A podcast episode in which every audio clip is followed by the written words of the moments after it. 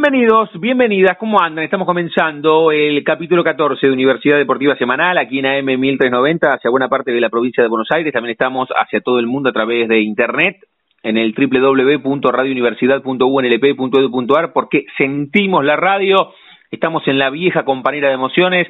Bueno, este es el penúltimo fin de semana sin actividad futbolera profesional masculina, porque ayer se anunció la vuelta del fútbol para el fin de semana del 30.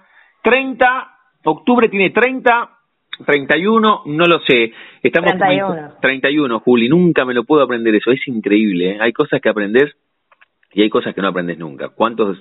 31 tiene octubre. Bueno, aquí estamos con Turco Madronial, con Juli Sampaoli, en este sábado por la noche, la prolongación del sábado, en el comienzo del domingo, como siempre, en un rato vienen los informes, del Gorrión Bianchi, de Marianito Crespo, en un rato leemos un cuento, en realidad en este caso es una mirada que tenía Roberto Perfumo en referencia a la cancha interna. Y además tenemos la excusa para escuchar a Edmundo Rivero, un tangazo, sábado por la noche, un tango en el aire de universidad, tenemos el informe de River, de Boca, de Independiente, de San Lorenzo, el fútbol femenino, con Vero, con Anto, con Juli, tenemos que hablar de tenis con el profe, tenemos el cierre, porque es el Día de la Madre ya, ya es el Día de la Madre, hemos cruzado la frontera de la medianoche, así que estamos en este 18 de octubre, el Día de la Madre, y por eso la semblanza del amigo perfumán tiene que ver con esto, cuando estemos terminando allá a lo lejos por las 3 de la mañana, y también antes de saludarlos al Turco y a Juli, tenemos una muy, pero muy linda charla vía Zoom que hicimos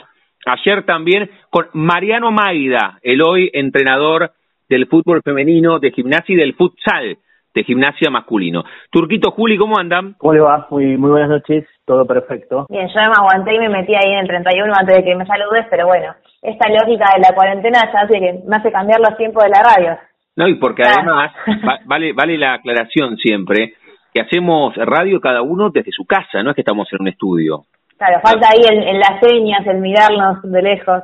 Claro, claro, claro, aquí estamos, ¿eh? Aquí estamos haciendo radio cada uno en su casa, radio remota, así lo estamos haciendo desde el comienzo, no, no solamente con Universidad Deportiva Semanal, sino con otros ciclos como la trasnoche o los miércoles cuando presentamos el cuento, o el turco que está todas las mañanas de 9 a 12 con simultáneos. Qué extraño sábado, ¿no? Porque no estaba anunciado, llovió y Juli, hiciste tortas fritas, imagino, sábado por la tarde con esta lluvia, sí.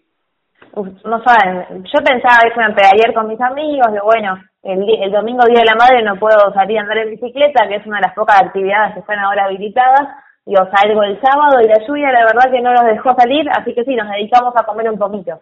Turco, ¿hiciste algo en referencia? Porque hay actividades que uno asocia a la lluvia, no mirar una peli, hacer tortas fritas como Juli. En mi casa también mi vieja hacía tortas fritas cuando llovía. ¿Vos? Sí, so- soy de hacer este, cuando, cuando llueve tortafitas, esta vez no, porque justo antes de que se largase a llover, eh, había ido a la panadería, cuando llegué de, de la panadería se largó a llover, así que ya había comprado lo, lo que merendamos por la tarde. Ahora, ¿quién habrá inventado esto de asociar la lluvia a las tortas fritas, no?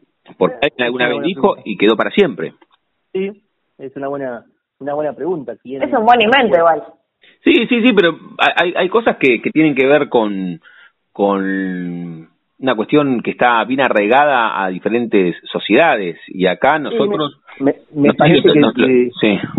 que viene de, de- del campo esto de, de hacer las tortafitas eh, cuando llueve digo que, que no se puede salir a, a trabajar a veces en el campo cuando llueve Claro. entonces se quedaban en- encerrados este, haciendo justamente la- las tortafitas que lleva bueno harina que lleva la mayoría o, o el- las, las tortafitas se, se fríen eh, en, en grasa digo y, y así en el campo siempre ¿Cómo se hace ustedes que saben hacer? Yo no hice nunca.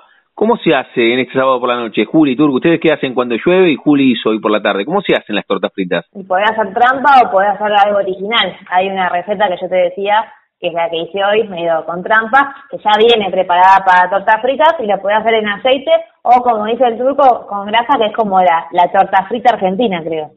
Sí, y, y después la, la harina es harina, un poco de agua con, con sal, un poco de, de grasa y, y nada más de, este, hacer así la, la, masa y después a, freír, no, no, no tiene mucho mucho secreto. Sí, es este, simple. Un, estamos haciendo un tutorial radiofónico y está bueno, está bueno en este sábado por la noche, donde tenemos el título alto de la vuelta del fútbol masculino y también hay un cronograma para la vuelta del ascenso en la Argentina cada fin de semana con su respectiva categoría y también del femenino, así que va quedando medio armado este fin de año que va a tener una continuidad porque habrá fechas entre fiestas y también en enero, un año atípico, bueno, una definición, en realidad no es una definición, bueno, cuando estemos llegando en enero, a enero sí, será la definición de este campeonato, que todavía no entiendo muy bien cómo es, son 24, se dividen en 12 los, mejor, los dos mejores de cada grupo, después cruzan, pero adentro de ese grupo de 12 no sé cómo van a ser, no sé si está resuelto, no sé si vuelven a sortear, no sé si lo tenemos claro todos, no está tan claro absolutamente todo y reglamentado, Turco Juli. No, ayer quedó, quedó un poco eh, confuso cuando, cuando se dio el sorteo, digo, no, no era tan, tan fácil eh, el entender la lógica que, que hubo en el sorteo, esto de que salía Boca, iba el grupo 1, si salía el 2 ya iba River, eh, y después cómo, cómo va a ser la segunda parte que no, no se explicó mucho, se explicó mucho de la primera, la primera ronda y que después se separan, pero no se explicó mucho si, como decís vos, si va a haber un nuevo sorteo para el fixture o cómo se va a hacer ese fixture, este, si, si como puede ser, digo, una tabla general y el 1 con el 8, con el 6 y, y allí van, van cambiando las localidades, pero bueno, no, no se sabe. Eh, la conformación de los grupos fue un poco confusa, pero una vez que quedaron los grupos conformados, creo que fue un poquito más claro. Tenemos seis eh, zonas con cuatro equipos cada uno, cada zona va a jugar seis partidos, o sea que se enfrenta como ida y vuelta con cada rival, y después se dividen. Los dos primeros de cada zona pasan a la fase de campeonato, que es un término que utilizamos mucho en fútbol femenino, y los otros eh, dos, el tercero y el cuarto, no me acuerdo el nombre de la fase porque no es permanente, esa complementación. Complementación, ahí no se mata, podrían haber buscado otro, otro término, mala, hay que Malaspina eh, y, y, no sé quién más estaba a cargo de este diagrama, Malaspina es uno, seguro, no sé el otro. Ahí se van a dividir, por lo que entendí, cuando pasan a la segunda fase, a la campeonato o a la complementación, que ya me había olvidado casi el nombre, eh, se dividen en dos zonas, por lo que yo entendí, eh, y de esas dos zonas, eh, el primero, los dos primeros juegan en, por un cupo de la Libertadores y después hay otro partido que juega el subcampeón, digamos, de esa parte de la fase de campeonato y el primero de los terceros y cuartos por la Copa Sudamericana. Entonces, acá se disputa un cupo de la Libertadores y un cupo de la Sudamericana. Ah, es un poco retorcido y un poco difícil, pero bueno, quizás yo que vengo del fútbol femenino estoy acostumbrada a ese tipo de vueltas. ¿eh? Además, es un cupo de la Copa Libertadores 2021 y una Copa Sudamericana del 2022, porque todos ah, los cupos de la 2021 ya se dieron de la Sudamericana. No, a, a, mí me interesaría tener más claro, principalmente esperando que tanto gimnasia como estudiantes se metan en zona campeonato. Si estuviesen los dos en zona campeonato, o sea, los 12 mejores de los 24 que comienzan a disputar el torneo del 30, ¿cómo se resuelve quién va a cada grupo? El grupo de los 6 y 6 adentro de la zona campeonato. ¿Eso va por sorteo de nuevo? ¿Tiene que ver con un ranking de cantidad de puntos? ¿Cómo, cómo es eso? ¿Se va a resolver también en el momento? A ver, eh, no sé cómo, cómo será, seguramente irán a, a lugares distintos para, para que no haya clásico, porque no, no se piensa que, que haya clásicos. Digo. No, pero una vez, si, si ganan, eh, eh, tiene que haber ahí mérito deportivo, tiene que ver lo que charlábamos hoy, Turco, tiene que ver con un ranking y el que sacó adentro del grupo eso, y el otro sacó 11, pero va a haber mucho con la misma cantidad de puntos, habrá goles. Debería haber un segundo sorteo, quizás. Bueno, es que, yo había entendido que había como un segundo sorteo, me parece, ¿eh? Entonces ahí va un segundo sorteo y, y no sé, van seis para un lado y seis para otro. No, no tengo claro y no creo que haya sido tan claro tampoco. La segunda parte, estamos hablando de la segunda parte. Primero, estas seis jornadas intragrupo, el gimnasia está en el grupo G, no, en el grupo no hay G, no hay G, el grupo, en el grupo 6, ¿no? En el grupo 6 y estudiantes están en el grupo 5. ¿Le pusieron números? Sí. Sí, eh, grupo 5 y grupo grupo 6 están eh, estudiantes y gimnasia. Eh, es un, un estilo después como, como se hizo el sorteo de, de las localías, lo que, lo que tiene que ver con la Copa este, Libertadores, digo, porque, por ejemplo, estudiantes que eh, en el tercer, este, y gimnasia, digo, en la tercera fecha, estudiantes jugará con argentinos de, local, de local y gimnasia con huracán de visitantes, ya a la cuarta fecha, este, vuelven a, empezar de nuevo, digo, jugando estudiantes con Aldo Civi, que va a ser la primera fecha, Sí, no. Gimnasia con, con patronato. No es tan difícil, ¿no? Hoy en el mundo de los algoritmos que estamos charlando, ahora por ejemplo decimos, no sé, Buscapina, decimos Buscapina ahora y, y te mandan, porque te escuchan, te escuchan. Eh, no, es tan difícil. no es tan difícil armar un campeonato. Vos pones eh, tutorial, tutor, YouTube, tutorial campeonato y, y te lo arman. No, no es tan complejo esto que hicieron que, que no, se, no se entiende muy bien. Para que bueno y que tenga competitividad. Vamos a subir algo ahí en las redes de la tira, así se entiende un poquito mejor. Sí, eh, además, pues, digo, cuando hicieron el sorteo, tardaron un rato en poner las localías eh, que se tendrían que haber dado instantáneamente. Digo, cuando estaba el grupo, el número del equipo, eh, eso ya tendría que haber estado hecho desde antes. y No, no, sé, no sé cómo hicieron con esto de los algoritmos. Te digo, me, me, me sorprendió porque Gimnasia comienza, juega dos de local y después tres de visitantes seguidos. Y después cierra de local. Exacto. Y es medio raro eso. Dos de visitante. Sí.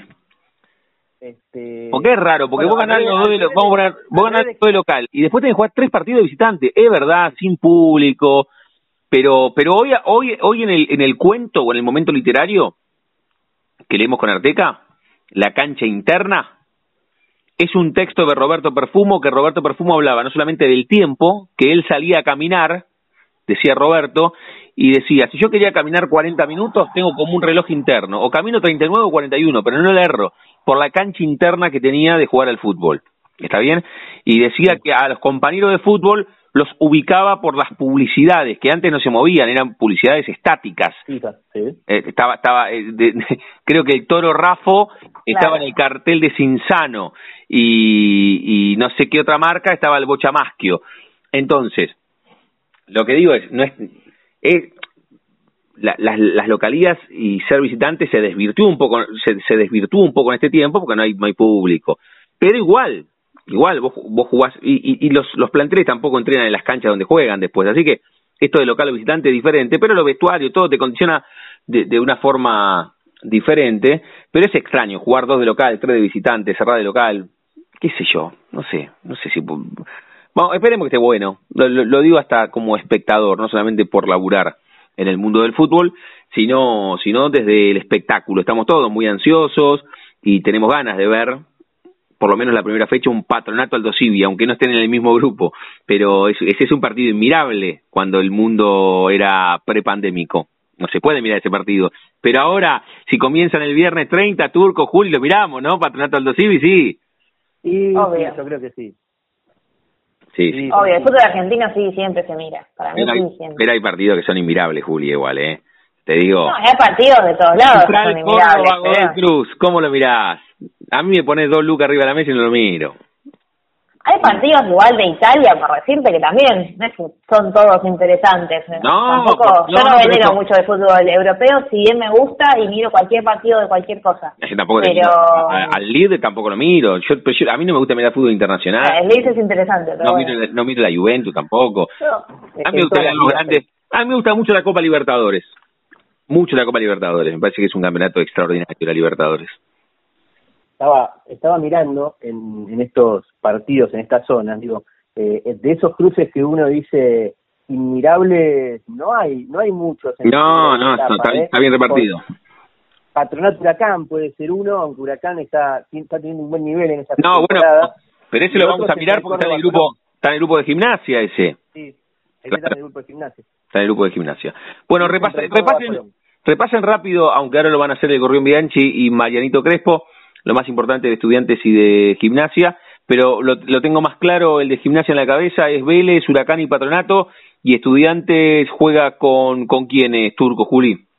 San Lorenzo, Argentinos y Aldo Civi. Es un grupo... Estudiantes se invierte en lo que vos decías de la el gimnasia tiene tres de visitantes, estudiantes arrancan dos de visitantes, tres de local y uno de visitante. todo lo que decimos igual es en el aire porque hace ocho meses que no compiten la mayoría de los clubes, ¿no? Tiene que ver con más presunciones que de análisis, porque lo que estamos viendo son partidos amistosos. Y San Lorenzo perdió 4 a 1 ayer con Arsenal, pero son amistosos. Pero ese grupo, con Lanús, ese grupo me parece bastante parejo, porque se están adaptando los jugadores a Soso, que tiene otra manera de trabajar. Argentino se ve terminado bastante bien, Intenté agarrar una mosca que pasó por acá. Y, me dijiste estudiantes y me falta uno. Aldo Civi. Aldo Civi. Aldo Civi, bueno. Aparte, lo que me parece atractivo, que esto sí se da por primera vez en la historia, que todos van a jugar para ganar y para pelear el campeonato. Si no tienen que cuidar los porotos. Exacto. Entonces, acá no es que, que te sirve un. Vos vas a Mar del Plata y te sirve un punto. No te sirve nada, sí, Después, intragrupo, vas a analizar, che, me sirve empatar afuera, ganar adentro, para pasar a la zona de campeonato. Pero va a haber menos de especulación, tengo la sensación, porque todo... y otra cosa es que los puntos que se suman no van a los promedios de los años que sigan. Así que tampoco se van a preocupar por el descenso de otro año, por sumar los 24, los 24 juegan para ganar el campeonato. Y con la competitividad que hay en el fútbol argentino, que lo vemos siempre, tal vez, esto, esto es un guiño para los dirigentes que, que, armaron esto en poco tiempo, no hay descensos, eso hace perder competitividad en la liga, pero mirando la mitad del vaso lleno, tal vez gane en atractivo el campeonato, con los 24 equipos, esto no pasa, el, en Italia el, el, el Padu, ¿cómo es el equipo? El Padova, no sé cómo es, no sé, no sé. el Crotone, sabe que no puede pelear nunca. Acá los muchachos de Central Córdoba, yo estoy seguro que, están entusiasmados, que piensan que pueden ser campeones. La competitividad, ese gen competitivo que tiene el argentino, eh, me parece que puede, si, si se alinean los planetas, puede hacer de este campeonato algo muy atractivo, porque todos van a competir por quedarse con el torneo, más allá de las enormes distancias que hay en los planteles. ¿Qué vos decís? no no sé si, si se van a pensar por lo menos en, el campeonato desde arranque, pero sí por lo menos en pasar a la zona campeonato. Digo, que, que eso va a ser ese objetivo que, van a tener y saben que son seis partidos, que, si ganan de local y empatan empatan uno, son diez puntos y, con eso pueden clasificar. Digo, lo mismo que pasa en la Copa Libertadores, eh, me parece que, en eso sí va a estar bueno eh, y que se van a, a, a fortalecer las localidades este, a pesar de que no hay público, me parece que las localidades se van a tratar de fortalecer. Bueno, fabuloso, fantástico. Hoy estamos analizando el comienzo del campeonato. Eh, ¿Quieren que empecemos a repasar lo más importante que va dejando? Porque el 30 comienza el campeonato, pero esta semana la que está a punto de comenzar tiene Copa Libertadores, se van a cerrar los grupos. ¿Les parece? Comenzar con lo más importante de Boca y de River en el masculino, como hacemos siempre con Julián Hernán. Dale. Digamos. ¿Cómo les va? ¿Cómo andan? El placer de saludarlos. Hay bastante para hablar hoy de River y de Boca porque se sorteó lo que es la Copa de la Liga Profesional de Fútbol. El equipo de Marcelo Gallardo salió sorteado en la zona 3. Va a compartir grupo con Banfield, Godoy Cruz y Rosario Central. Entonces el domingo Primero de noviembre, River va a hacer su estreno, su debut frente a Banfield. Después, por la fecha 2, jugará contra Rosario Central y cerrará esta primera rueda frente a Godoy Cruz en Mendoza. Un dato a tener en cuenta e importante. Todos saben, la cancha de River está siendo remodelada, por lo que no va a poder hacer de local en el Monumental. La idea de la dirigencia millonaria era eh, solicitarle a la liga profesional eh, su localidad en el predio de 6, en el famoso River Camp, pero está difícil el trámite, habrá que ver qué cancha alquila River entonces para jugar sus partidos en esta Copa de la Liga Profesional. Por otra parte, por la otra Copa, la Libertadores, recordemos, River está clasificado, le resta jugar, disputar el último partido, la última fecha frente a la Liga Deportiva Universitaria de Quito, este martes 20 a las 21.30 en la cancha de Independiente. Por el lado de Boca le tocó, salió sorteado en la zona 4, va a compartir grupo con Lanús, Talleres y Newells. Va a debutar también el domingo primero de noviembre frente a Lanús en la Fortaleza. Luego viajará a Rosario para jugar contra Newells y cerrará esta primera rueda frente a Talleres como local, obviamente en la bombonera. También por Copa Libertadores, por la otra copa, está clasificado. Va a cerrar el grupo el jueves, este jueves 22 a las 21.30 frente al Caracas Fútbol Club. De momento es todo por eh, los equipos más importantes de la Argentina. Les mando como siempre un abrazo grande a todos. Nos reencontramos la próxima semana. Ahí pasaba Julián Hernán con lo más importante de River y Boca, pensando en esta semana de Copa Libertadores, nos metemos en el fútbol aquí de la ciudad y hablamos de también de los equipos de la ciudad, como decíamos, estudiantes y gimnasia. Arrancamos por estudiantes. Nos cuenta el Gorrión Bianchi. Muy buenas noches, compañeros de Radio Universidad. El gusto y el placer de saludarlos, como todos los domingos, cuando comienza el día para traerles la información de estudiantes. Una semana movida para el pincha y para todos los equipos, porque se conoció cómo se va a jugar la Copa de la Liga Profesional que iniciará el próximo 30 de octubre. Y en la jornada del viernes el pincha supo que va a integrar la zona número 5 junto a Aldo Civi de Mar del Plata, Argentino Juniors y San Lorenzo de Almagro. El equipo del Chavo estará debutando el fin de semana 30 de octubre ante Aldo Civi como visitante en La Feliz. Después, este sábado jugó su cuarto amistoso Estudiantes y nuevamente una victoria para el conjunto albirrojo, en esta ocasión ante Arsenal de Sarandí por 2 a 0, con dos goles uruguayos. Primero de Diego García, el segundo de Martín Cauterucho de penal, ambos en el segundo tiempo, para un conjunto picharrata que alistó con Andújar en el arco, Godoy, Guzmán, Bazana y Erquiaga la defensa, Gómez, Mascherano, Titi Rodríguez, Darío Sarmiento reemplazando a Mauro Díaz, quien no pudo estar presente por una fuerte contractura muscular, Ángel González y Cauterucho, los 11 que tuvo el Chavo desde el inicio, después García reemplazó a Sarmiento para empezar a abrir la victoria de estudiantes, la segunda en esta pretemporada, ya hace dos sábados atrás había vencido a Huracán también en 1 y 57. La preocupación hoy en estudiantes es el tema de los lesionados y el tema del mercado de pases. Porque para este partido ante el conjunto de Sarandí, como bien dijimos, no pudo estar Mauro Díaz por una fuerte contractura. Tampoco Nazareno Colombo, que de a poco se recupera del esguince en el tobillo. Ausente también Juan Fuentes por una lesión muscular. Igual el chileno está haciendo mucha fuerza para dejar estudiantes e irse a jugar a Colo Colo. Y tampoco contó con Leandro Díaz, quien el pasado jueves se hizo un nuevo hisopado, dio negativo y comenzó a trabajar a la, par del plantel. Por último, tema mercado de pases. Sigue la novela de Tobio. Ya le ofrecieron el contrato. Ya le dieron la chance de jugar hasta diciembre del 2021 con la camiseta del pincha. Por el momento parecía que Tobio les daba el ok. Después hace días que no les atiende el teléfono a los dirigentes, espera otra oferta del exterior y ya el, pincha empieza a manejar diferentes detalles para poder encontrar el defensor central que tanto pide el Chavo de Sábato.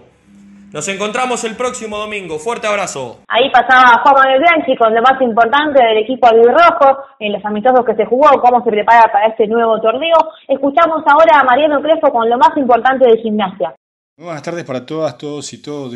El gusto de saludarlos nuevamente para hablar del resumen semanal de la vida de gimnasia para Universidad Deportiva La Tira y Radio Universidad, extrañando a los compañeros y el día a día, al mano a mano.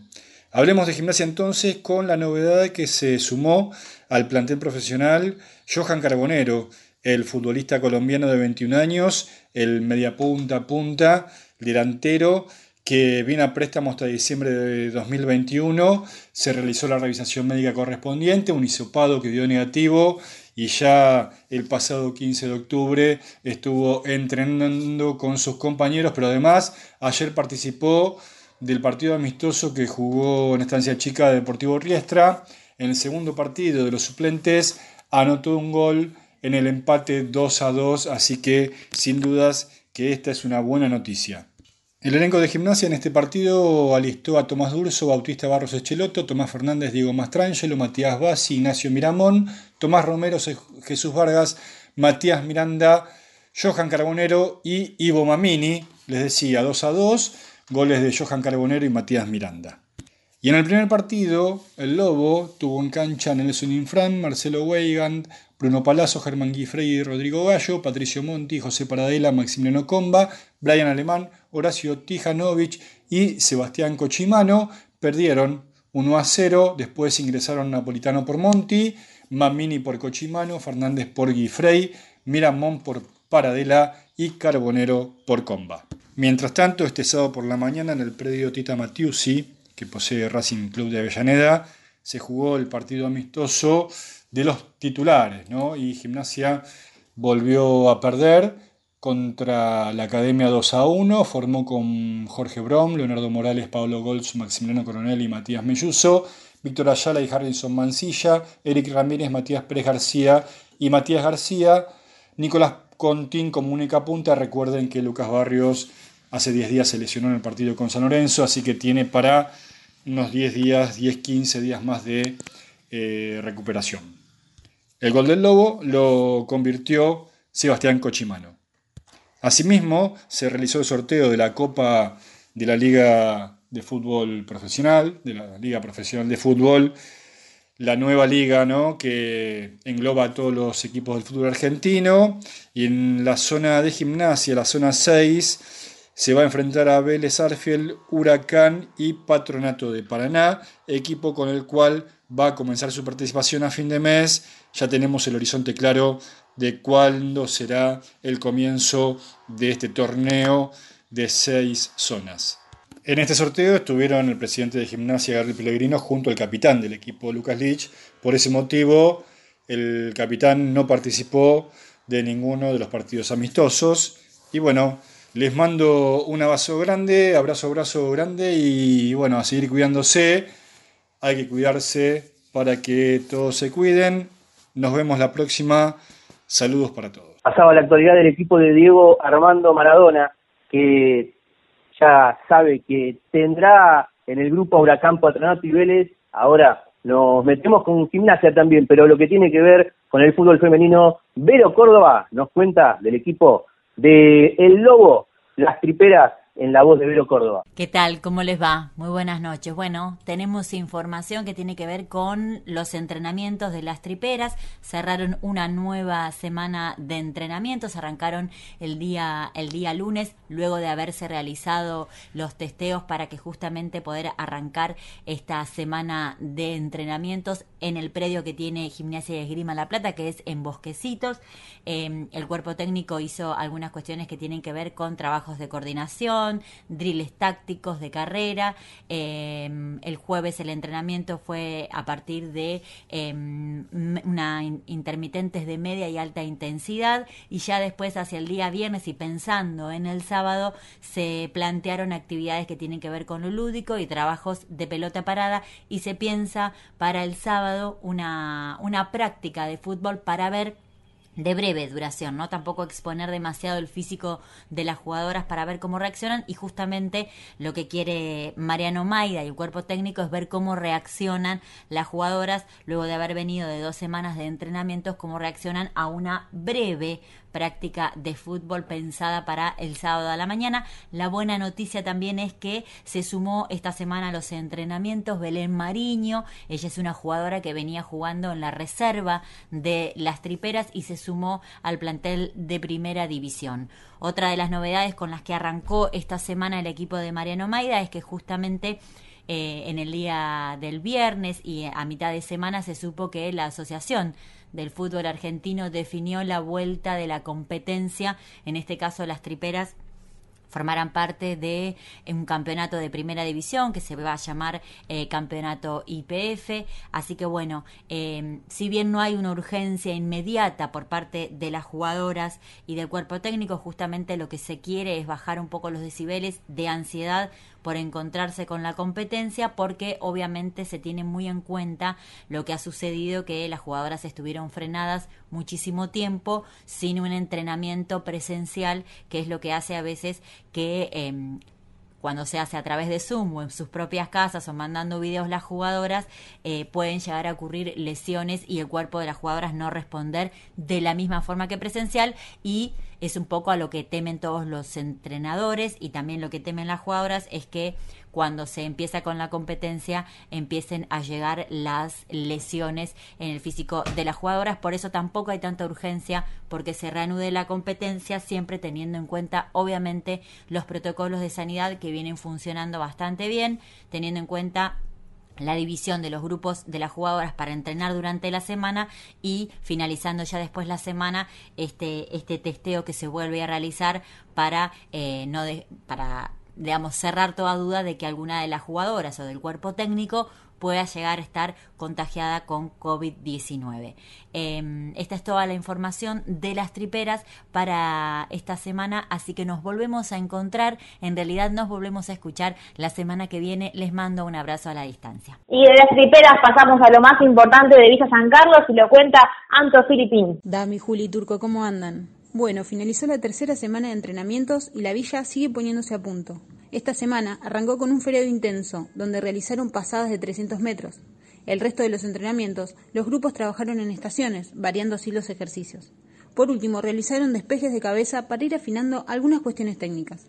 Como mencionábamos la semana pasada, van subiendo las exigencias a medida que pasan las semanas. Por otro lado, el cuerpo técnico sigue en movimiento y este viernes por la noche disertaron en una conferencia internacional de fútbol femenino. Entre los representantes de la villa estuvieron presentes Juan Cruz Vitale, Nahuel Acuña y Juan Felipe Lindarte López.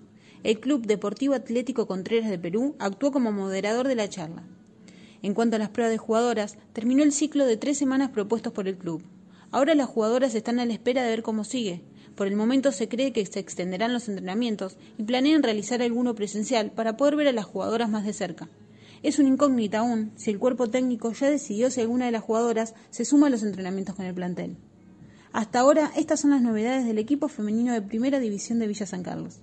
Les mando un beso a todos y a todas y nos seguimos escuchando. Bueno, ahí pasaba Anto Filipín con lo más importante de Villa San Carlos. Si te parece, Turco, Dami, repasamos un poco lo que pasó con estudiantes esta semana. Sí, pues eh, justamente te iba a decir eso, Juli, eh, a ver qué es lo que sucedió en la semana de entrenamientos de estudiantes del fútbol femenino, pensando también que ya tienen fecha de, de vuelta. Claro, bueno, el 21 de noviembre, como, como dijeron mis compañeras, vuelve el fútbol femenino acá en Argentina.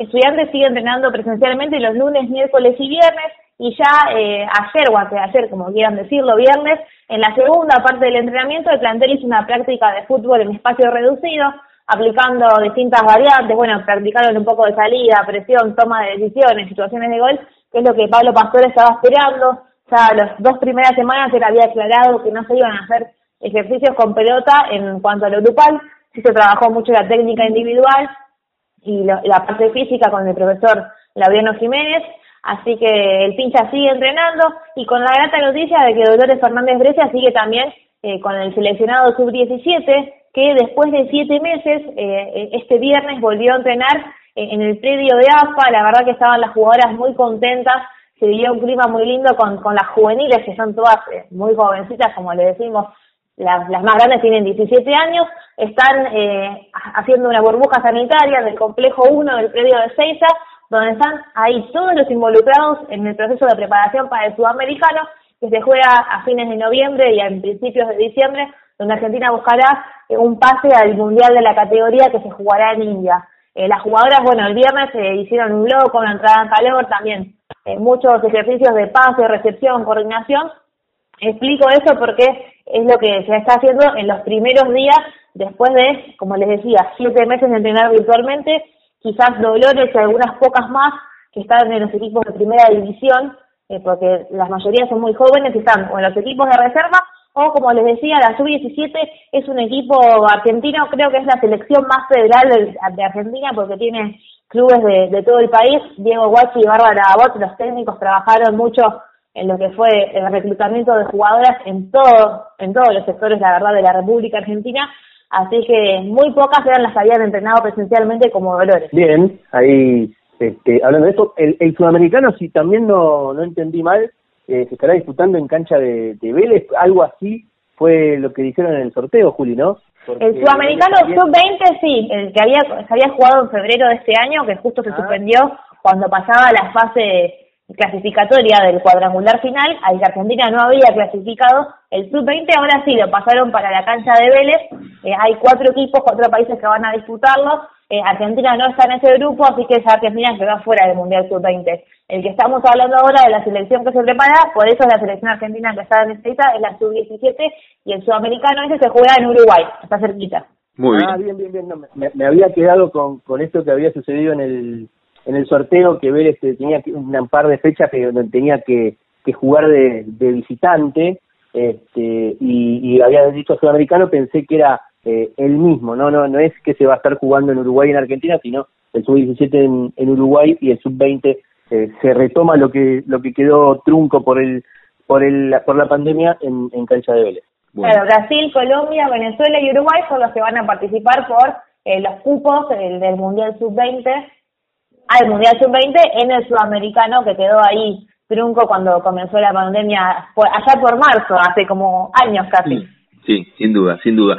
Bueno, estamos en el comienzo, Universidad Deportiva Semanal, capítulo 14, aquí en el aire de la primera radio pública en el país, haciendo el recorrido como hacemos siempre con el Deporte Rey. ¿Nos queda algo contar, presentar antes de escuchar a Mariano Maida, una linda charla que tuvimos vía Zoom con el turco, con Juli, con Vero Córdoba, para disfrutar en el próximo tramo del programa. Una linda noticia que no tiene que ver estrictamente con el fútbol, pero sí con estudiantes eh, en lo que es sponsor, que va a tener ahora a Quilmes en su indumentaria y también por primera vez creo que en la historia el fútbol femenino es parte de ese convenio y va a tener el sponsoreo de Quilmes. Mira qué bueno esto en el frente de la remera. Aquí va... recalco porque no pasaba. Qué bueno. Antes. Y está... Bueno, viste que van sucediendo este tipo de situaciones y bienvenidas todos los días, Juli. Eh, algo, algo de esto vamos, no quiero spoilear, pero algo de esto también nos va a contar Mariano Maida en referencia a gimnasia. Exacto. ¿Cómo entrenaban? Hermosa charla con Mariano Maida. ¿Cómo, ¿Cómo, entrenaban? Hasta hace un tiempito nada más y cómo entrenan ahora. Cómo se super profesionalizó el fútbol femenino, por lo menos desde algunos aspectos. Le falta muchísimo, nosotros siempre decimos semi-profesionalización, porque no todas las jugadoras del plantel son remuneradas, pero bueno, se va creciendo día a día. Hablando de fútbol, siempre comenzamos Universidad Deportiva, ya con Juli, con el Turco y después con Julián Hernán, con Mariano Crespo, con el Gorrión Bianchi, con Vero Córdoba, con Anto Filipín. Tenemos la charla con Mayero Maida, ahora ya la vamos a presentar. Después tenemos el momento literario que todos los sábados leemos con Arteca, La cancha interna, un texto del queridísimo y recordado Roberto Perfumo. Y después para la segunda hora tenemos más fútbol con los grandes, con Chicho Finocchio, San Lorenzo, Racing Independiente, tenemos tenis con el profe, tenemos básquet con Mataruco, tenemos polideportivo con Juan Santiago Camaño, tenemos el ascenso de la zona con Juan Yamicuzzi, tenemos la Liga Motor Platense con Cevita Morzone y después tenemos el cierre, como siempre, con el amigo Perfumar, hablando hoy, ya domingo, del Día de la Madre. ¿Quieren que presentemos a Mariano Maida, que hablamos en el último tiempito? Sí, un placer escucharlo a Mariano Maida con, la verdad, una linda charla donde hablamos de todo un poco, de futsal, de fútbol femenino, eh, de su vida personal, de su trayectoria. Eh, bueno, es un eh, colega, estudió un poco de lo que es comunicación, así que quédense ahí prendidos porque muy interesante la charla con el técnico de las triperas.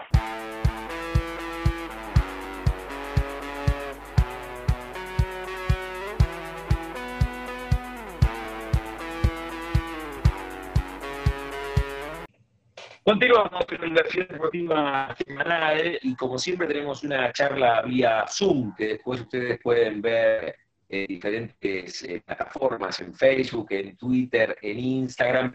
Quiero saludarlo y tiene la ficha de gimnasia a Mariano Magda ahí, que hoy está con el fútbol femenino de gimnasia, pero le podemos preguntar por el futsal. Es un nombre propio en el último tiempo del mundo gimnasia, muy claro. Creo que está poniendo cara, por lo menos darte la bienvenida, Mariano. ¿Cómo estás?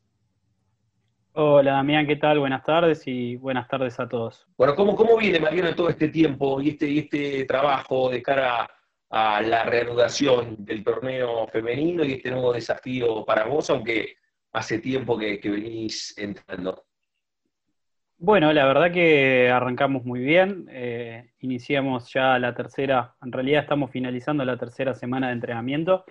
Y, la verdad que, bueno, veo muy bien a las chicas, están muy bien predispuestas, con muchas ganas, han aceptado todos los días que hemos propuesto entre, de entrenamientos, entonces eso para nosotros, tener tiempo para desarrollar nuestra idea y sobre todo para dedicarles a las chicas es algo muy importante. Eh, estamos trabajando eh, fuerte en la parte física, sobre todo eh, teniendo en cuenta que las chicas hace seis meses que no hacían actividad más que por Zoom, pero bueno, nos hemos encontrado un plantel que está muy bien, no hemos tenido lesionadas, salvo algunos dolores lógicos por, por la falta de entrenamiento, pero en líneas generales estamos muy contentos de poder ya terminar una nueva semana. Consultarte, eh, hablábamos en estos días con, los chicos, digo, eh, las diferencias, yo hacía, cuando empezamos a hablar sobre este, la entrevista, hacía la, diferencia entre lo que fue la vuelta del fútbol masculino y la vuelta del, fútbol este, femenino, digo, porque no es lo mismo el fútbol de primera que volvió, que lo único que están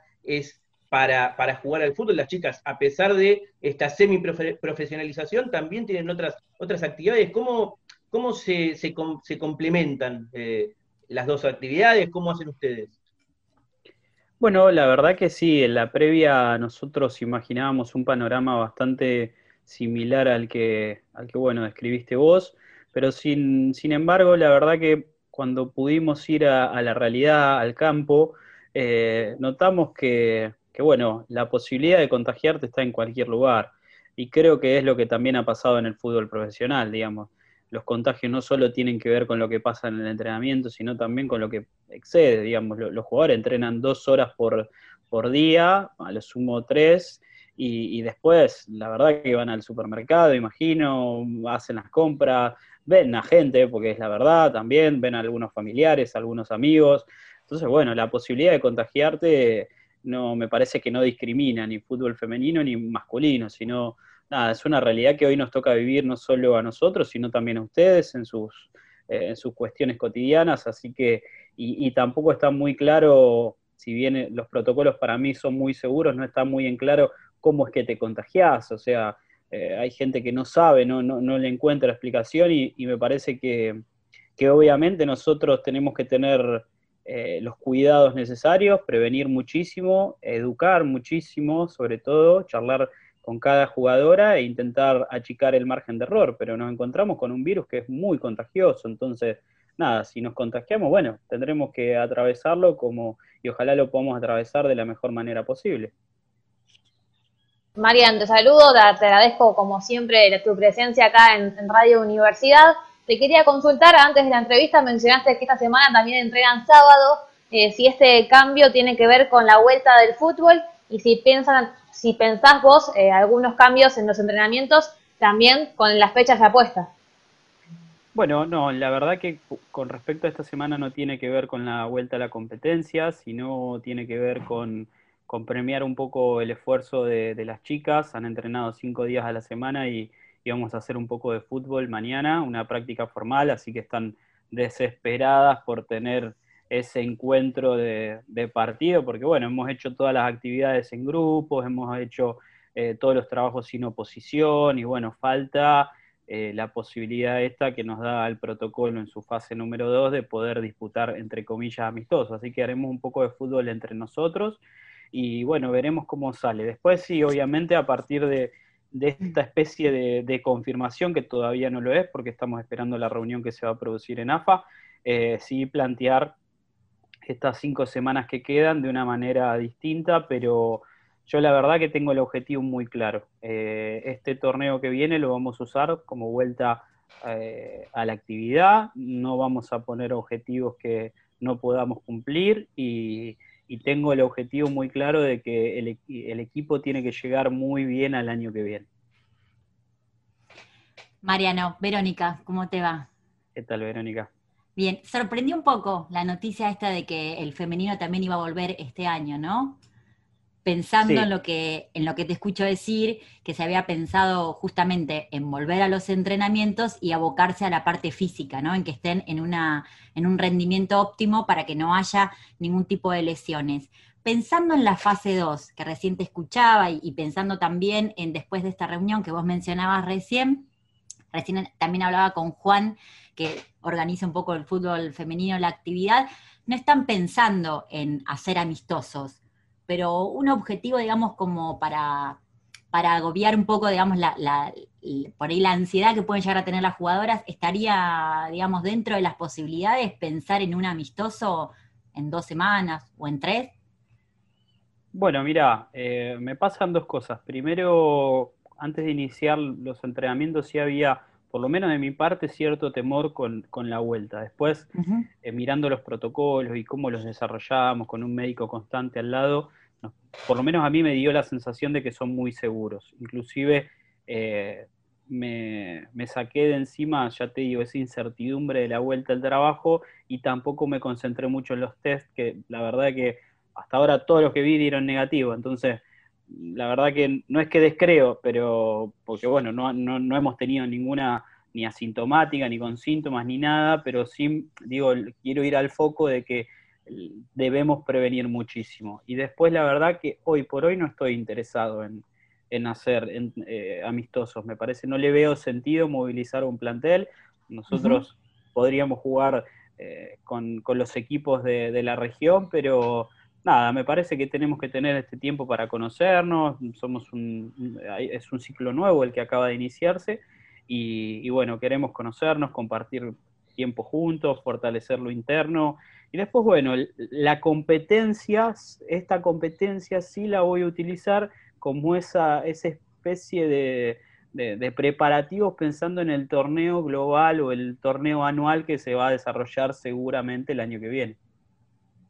Con Mariano Maida estamos charlando, que es el entrenador de gimnasia en el femenino, pero no, no comenzó su recorrido ahora con, este cargo. Los cargos tienen que ver con, con temporalidades y, también quiero salir de esta coyuntura y también preguntarte inmediatamente por, por tu recorrido, Mariano, ¿y cuánto llevas del futsal, que es una disciplina muy técnica, a el fútbol tradicional? ¿Cuánto les, les trasladas a las jugadoras de lo que fue hasta hace muy poco tu especificidad? Bueno, la verdad es que eh, intento trasladar sobre todo la experiencia que, adquirí en todos estos años en cuanto a manejo de grupos y manejo de distintas situaciones. Estamos hablando de dos deportes distintos que se juega con el pie y una pelota, pero, pero con dimensiones distintas. Sí quizás trasladar algo de la metodología de entrenamiento en espacios reducidos, eh, que la idea de juego esté fuertemente vinculada a la técnica individual, eh, como lo es en el futsal, que es un deporte que sin técnica individual no puede jugar. Eh, entonces, a grandes rasgos, si bien es muy diferente, intentamos trasladar sobre todo la experiencia que hemos adquirido como cuerpo técnico y también estas cosas que, bueno, te comentaba anteriormente. Mariano, eh, consultarte justamente, hablabas de, esta técnica individual, digo, ¿qué, ¿qué, es lo que más se trabaja eh, en este momento y siempre con, las chicas de esa técnica individual para, poder mejorar? Bueno, la verdad que trabajamos a nivel global, eh, intentamos no dejar nada librado al azar. Arrancamos la semana con, la técnica individual, todo lo que es controles, perfiles, pases. Después pasamos a, a, hacer el martes una técnica por puestos, es decir, dividimos a las defensoras, volantes y delanteras, empezamos a trabajar eh, la técnica que deben desarrollar en cada uno de los puestos. El miércoles pudimos trabajar eh, por línea, trabajamos con las defensoras, basculaciones y, cómo se deben ir moviendo, trabajamos un circuito de ataque con volantes y delanteras y bueno, ayer ya pudimos hacer un trabajo de presión, eh, un trabajo táctico de presión solo con delanteras y también dividimos volantes y, y defensoras para hacer un trabajo de salida, digamos, intentamos trabajar todo y sobre todo lo que fuimos viendo a principio de semana poder aplicarlo en el aspecto táctico. Hoy cerramos ya con un poquito de juego más lúdico para que pudieran relajar después de haber trabajado fuerte lo físico esta semana y, pude mostrarles algunas cositas de pelota parada que, tenía ganas de desarrollar, así que nada, mañana nos espera una muy buena práctica de fútbol, esperemos hacer entre 15 y 20 minutos por tiempo, sobre todo para ver cómo reaccionan al ritmo de juego, cómo se encuentran y demás, y también es un premio a estas dos, tres semanas que vienen haciendo sin tener esa práctica de fútbol tan esperada. Bueno, me imagino que vos también esperarás con ansias verlas en un partido de fútbol ahí, eh, sea un poco más corto o como sea. Eh, te quería consultar, si bien no las viste jugando un partido entre ellas o, en, el futuro las verás a fines de noviembre contra otros equipos, eh, si alguna jugadora te sorprendió más, con qué plantel te encontraste y además con el tema de los refuerzos, veo que hay refuerzos como jugadoras muy jóvenes que vienen quizás a traer algo más nuevo, más movilidad, quizás otro rendimiento físico y jugadoras con experiencias, quizás como Miley, que vienen a aportar otro tipo de, otro tipo de, ¿cómo decir?, de talento o de oficio dentro del equipo. ¿Eso lo buscaste a propósito? ¿Cómo vas formando este plantel? Bueno, la verdad que me sorprendieron todas de manera positiva, porque bueno, la relación que yo tenía con ellas previamente eh, era por video y no es lo mismo estar en vivo que, mirarlas por video. me había sorprendido para bien la técnica individual, me, había gustado muchísimo, pero pero fue inclusive mejor cuando las tuve cara a cara y sobre todo una, tienen muchísima facilidad para, para aprender, para absorber, veo que son, incluso tienen eh, más concentración en, por momentos que los hombres, me ha costado en, en algunos puntos esa falta de concentración, estar pensando en otras cosas, y ellas son, absorben muy rápido. Eh, es verdad que ha habido una falta de procesos formativos a lo largo del tiempo producto de que el hombre para llegar a primera tiene el recorrido de seis años en juveniles, pero la verdad que estoy muy, muy contento y muy conforme con, el equipo que recibí. Y en cuanto a los refuerzos, bueno, hemos ido a buscar eh, refuerzos en lugares puntuales para sumar competencia eh, y sobre todo para, tapar algunas salidas que, ha tenido el equipo, pero en líneas generales estoy muy conforme no solo con las, las jugadoras que han llegado como refuerzos, sino también como las apuestas, como puede ser Paulina Tevez, que la verdad que también me ha sorprendido muchísimo, así que estoy muy conforme con el plantel que, tenemos actualmente. Eh, te escuchaba recién, eh, bueno, vos sos una, persona que hace rato que viene trabajando en Gimnasia Grima La Plata con la actividad de futsal y bueno, ¿vas a seguir hasta, hasta ahora, hasta fin de año o ya cortaste en el 2019? No, no. Eh, este año, hasta fin de año, voy a hacer las dos cosas. Ya tengo la experiencia de hacer las dos cosas en juveniles también, el año pasado y futsal. Así que por el momento, una de las condiciones de poder aceptar este trabajo era la de poder culminar el, ciclo de una manera correspondiente. No quería que fuese en pandemia. Así que, bueno, hasta fin de año voy a estar.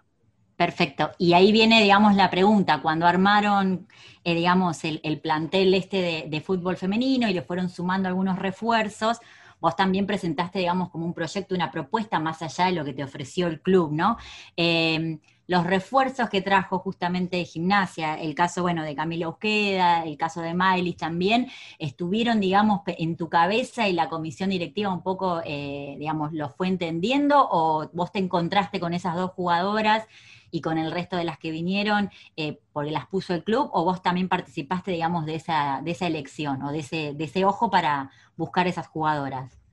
Bueno, ha habido un poco de todo, digamos. Eh, nosotros presentamos como cuerpo técnico un análisis de todo lo que se había hecho anteriormente, es decir, de la participación del, equipo en el torneo Rexona. Eh, ahí en ese análisis pudimos volcar las necesidades que creíamos que tenía el equipo en materia de, refuerzos e incorporaciones y también teniendo en cuenta de que seguramente en ese momento iba a haber alguna salida de jugadoras, así que eh, obviamente mm, aprovechamos las oportunidades que, nos fue brindando el mercado con un esfuerzo enorme de su comisión y del club, sobre todo de haber firmado contratos en pandemia y también de haber renovado a todo el plantel. Esa es la, ese es el apoyo y el, eh, la importancia que le da gimnasia al fútbol femenino dentro del club, así que en ese sentido muy contentos, muy conformes con todo el esfuerzo que se ha hecho y si los refuerzos o las chicas que han llegado estaban vinculadas también a la idea de juego que nosotros habíamos presentado en ese proyecto del que vos hablás, así que sí estuvo eso sí, digamos, no, no es algo mío solamente, sino que me han ayudado porque, bueno, también me estoy metiendo en este mundo de lo que es el fútbol femenino y si bien pude ver videos de todas las chicas, también tener referencias de, de Cele Ferrarini, de Sofi, de Vero Fuster, me ayudaron a terminar de definir eh, por sí o por no con, con determinadas jugadoras. Con Mariano Maida estamos charlando en la Universidad Deportiva Semanal vía Zoom. Esta charla sale en radio tradicional, pero después en diferentes soportes, por eso están viendo nuestras caras, dependiendo de dónde se encuentren con, esta, esta, entrevista, esta charla. Tengo algunas en referencia, María, a, la cuestión de la técnica individual. Una es que, lo voy siempre conversando con, con Juli, con Vero, y hasta lo pude charlar con algunas, con algunas jugadoras en, el programa de tele o aquí también, con, con Flor Sánchez, con Mica Sandoval, con Fanny Rodríguez. Esto de que, que cuesta encontrar buenas arqueras porque las ya de arranque había menos mujeres que jugaban al fútbol hace algunos años. Y las que jugaban no atajaban, ¿no? Iban al campo. Primero eso, cómo se trabaja un puesto con, la complejidad del puesto, sin, importar el género. Y, después desde la técnica individual, viniendo del futsal y siguiendo en el futsal, ¿cuál es la actividad que hoy se desarrolla en el futsal? Hasta diciembre, ¿cómo, está eso? y también, algo más general, ¿El futsal femenino existe, está o es una deuda? Bueno, arranco por, el final. Sí, tenemos eh, un equipo de futsal femenino que compite hace dos años, este era su tercer año. El año pasado tuvo la, posibilidad de jugar una final por el ascenso y estuvo muy cerquita de ascender de la B a la A. Eh, la verdad que ha, sido dos años excelentes porque se ha formado un grupo muy, muy unido. Está Fede Palay que es el capitán de, la primera masculina dirigiendo. Después, con respecto a la actividad del masculino, nosotros eh, estamos esperando los test por parte de AFA, pero estaríamos ya, ya estamos habilitados para arrancar y hay varios equipos que han arrancado. Nosotros nos atrasamos un poquito porque, bueno, queríamos organizar la logística de, todo lo que conlleva respetar los protocolos y demás. Así que, bueno, esperamos que la semana que viene podamos testear con respecto después a lo que es em, el puesto de, arquera, yo creo que es una cuestión, si bien es una problemática que está bastante visible, eh, y por eso también surgió la posibilidad de generar el departamento de arqueras a cargo de Vero Fuster y de poder captar jugadoras eh, con, mucho tiempo de anterioridad, digamos que, las, las Ana Rolón, las Juli Blanco, no sean una cuestión, un factor de suerte, sino que podamos formarlas a futuro. Y para eso hay que captarlas, pero también necesitamos un proceso de formación, es decir, hoy una reserva está constituida por chicas de 13, 14 y también hasta 18 años, o sea, hay una brecha que es muy grande, nosotros eso lo tenemos que empezar a, separar, eh, se, queman procesos y, y se suben jugadoras muy jóvenes, entonces nosotros creo que con el proyecto integral que tiene AFA de acá a cinco años vamos a poder ordenarnos, vamos a poder generar un proceso de formación acorde a, lo que necesita cada jugadora. Entonces, bueno, no es, quizás es una problemática que se hace muy visible en el puesto de la arquera, pero yo creo que es una problemática en general de la formación en cuanto a la No sé si me olvidé contestarte algo más de la, de la pregunta. No, creo que está completo, te metí tres en una. Dame, dame tres y uno, como decía Sofovich. Yo te voy, a meter eh, el, plus en esto porque justamente iba a preguntar por el, por el proceso de formación. Digo, me parece que eh, es lo primordial que hoy tiene que atacar la AFA y, también los clubes para poder este, mejorar. Digo, ¿qué, ¿qué, procesos se toman como, como ejemplos? Digo, en el continente, eh, también en, en Europa, digo, ¿Cómo, es el, proceso formativo del fútbol femenino en otros lados? Bueno, la verdad que, como, le dije recién a, Vero, eh, me estoy metiendo en esto. Realmente no, tengo una, quizás una opinión formada ni puedo hablar de todo porque la verdad que desconozco un poco. Sí, obviamente hemos mirado otros lugares y sobre todo hemos, digamos, los, los que vemos fútbol nos gusta, fútbol europeo. Sé que también he charlado con, con Cristian Meloni, técnico de Boca, y me ha hablado muy bien de las brasileras. Sabemos que, también han tenido otro tipo de espacio para brindarse eh, o para desarrollarse, no sé, lo vemos en las playas, vemos mujeres jugando al fútbol, quizá eso hoy, hoy en el cotidiano es más normal, en Argentina se puede ver chicas jugando en las plazas, pero eso antes nos llamaba la atención, digamos, no sé, alguna playa de, Brasil y digamos que las mujeres juegan a la par con los hombres, entonces eh, han tenido otro espacio de desarrollo y, eso a poco se está modificando, inclusive nuestra cuestión social de, bueno, en una familia tipo tenés una chica y bueno, anda a jugar al hockey, no, o al fútbol no, no tenés esa opción. Antes por lo menos no, no solo era de los clubes que no te brindaban el espacio, sino que las familias no aceptaban esa situación. Bueno, parece que eso se ha ido modificando. Ahora, la problemática que tenemos es la de desarrollo. Bueno, eh, debemos ir acompañando a poquito, es un proceso que se tiene que, ir dando. La AFA por lo menos va acompañando, el club va empujando y me parece que en algún momento lo podremos generar ese, espacio de desarrollo que, creo que es lo que le falta al fútbol femenino porque va, es un deporte que está en auge y que, y que en algún momento va, va a terminar explotando y va a ser un boom no solo acá, sino en todos lados. Yo te cambio un poquito de tema también. Otra de las cosas que hablamos siempre en Radio Universidad es de la poca cantidad de mujeres que hay en los cuerpos técnicos de fútbol femenino. En tu cuerpo técnico ahora hay un montón de mujeres, debe ser uno de los cuerpos técnicos, si bien es uno también de los más completos y con más cantidad eh, de personal, tenés, eh, bueno, a Celeste Ferrarini, a Sofía, a Vero Fuster, que son también exjugadoras que tienen también su experiencia eh, previa futbolística eh, ¿qué importancia tiene para vos tenerlas a ellas en tu equipo de trabajo? Bueno, para mí es fundamental, sobre todo porque son entendidas en la materia. Eh, yo lo primero que hice es necesito rodearme de, si bien yo las conocía, por lo menos a Sofi, la conocía y, sé la persona que es, eh, dije, bueno, me tengo que rodear de gente que sepa de este deporte porque voy a llegar a algo que es nuevo para mí y si bien para mí el fútbol es fútbol en todos lados, sea fútbol masculino, sea fútbol femenino. Eh, sí necesitaba entrar en el ambiente y conocer un poco, así que me facilitaron el proceso de adaptación y todavía sigo hasta el día de hoy aprendiendo. Y con respecto a la falta de, mujeres quizás en el cuerpo técnico, me parece que también deviene de esta falta de formación. Digamos, eh, si podemos generar procesos formativos duraderos, que sean largos y que con esa experiencia la jugadora no solo eh, juegue al fútbol de manera profesional, donde se jugaba más amateur, por diversión. Ahora, con esta profesionalización o semi-profesionalización, como quieren llamarle, si les sumamos el proceso formativo, estoy seguro que en unos años vamos a tener un montón de entrenadoras que, sean camadas o, exjugadoras y que se puedan sumar a, tomar la batuta del fútbol femenino, que es un poco lo que también charlé con Vero, con Celes, y yo le dije, el día que me vaya yo de acá, sea en un año o en dos años, las que se tienen que hacer cargo de esto son ustedes, que vienen remando desde atrás. Bueno, yo quizás les puedo brindar hoy experiencia, sí, poder ayudarlas desde lo técnico, desde lo táctico, a completar ese proceso que quizás ellas no han tenido, y, ellas me van a brindar todo ese conocimiento que tienen por, del fútbol femenino en general. Bien, vos que te, escucho y, también pienso que en paralelo, eh, en realidad, lo que se viene también dentro del fútbol femenino es esa puerta que se abrió para que las jugadoras puedan hacer, digamos, su incursión en Europa, ¿no? Pensando siempre en la, en, la beta, digamos, como económica.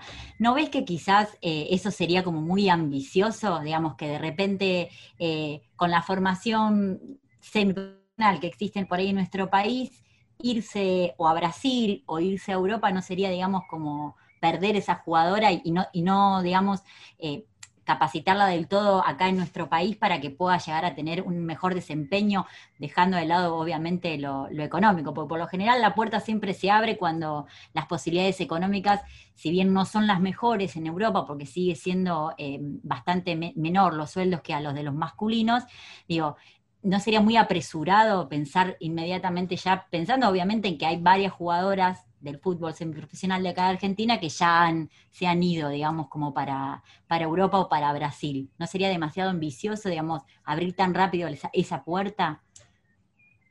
tenemos dos cuestiones, me parece. Primero, la realidad del país. Y hoy una jugadora a la que le ofrecen mil euros, le tengo que decir yo que se vaya, porque la verdad es que es también pensar en su futuro y después también en la estructura de trabajo.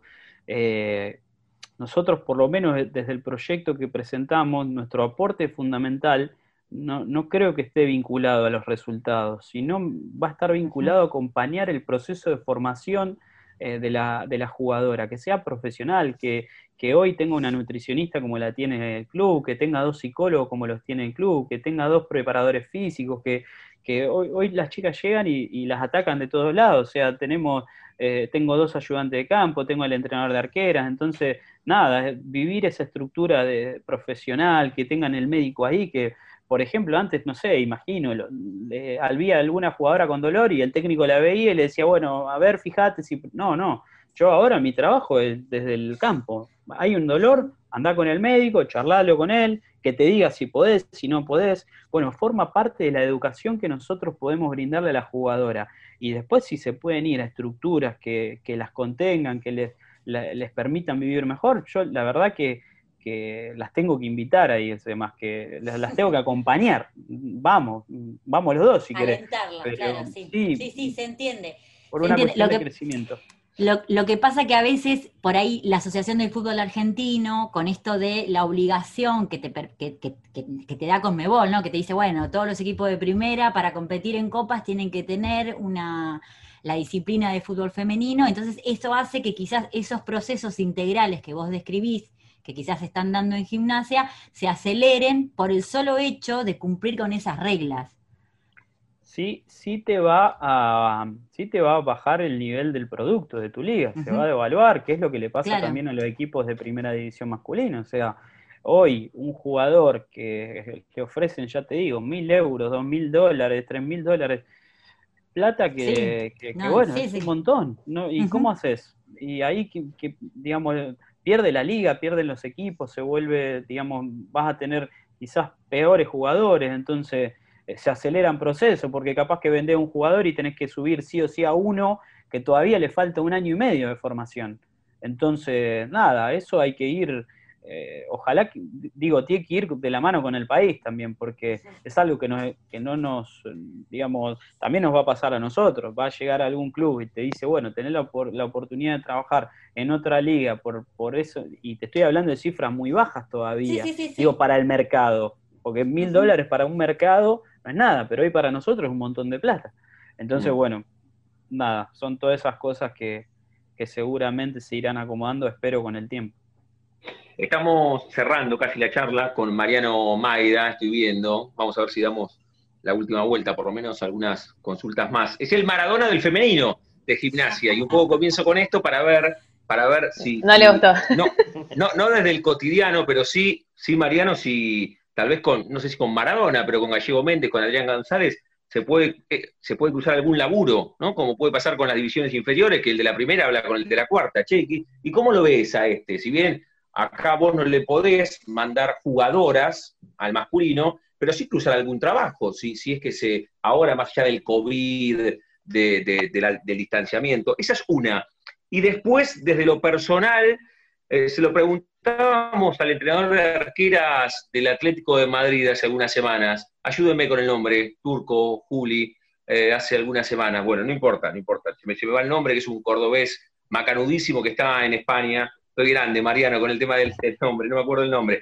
Pero, pero también le preguntaba si, si proyectando su carrera, en tu caso, Andrés Coronado, eh, proyectando tu carrera, hoy, hoy estás en el femenino y la propia ansiedad de los periodistas, y tenés ganas de, jugar y vas a cerrar tu recorrido en el futsal, pero, pero tu recorrido profesional, por lo profesional y también por lo económico, si mañana viene, no sé, Chacarita en la, en la B Nacional, en el masculino, ¿también lo tomás como una propuesta? Como decía recién, el fútbol es fútbol, es futsal, masculino, femenino, pero es una propuesta.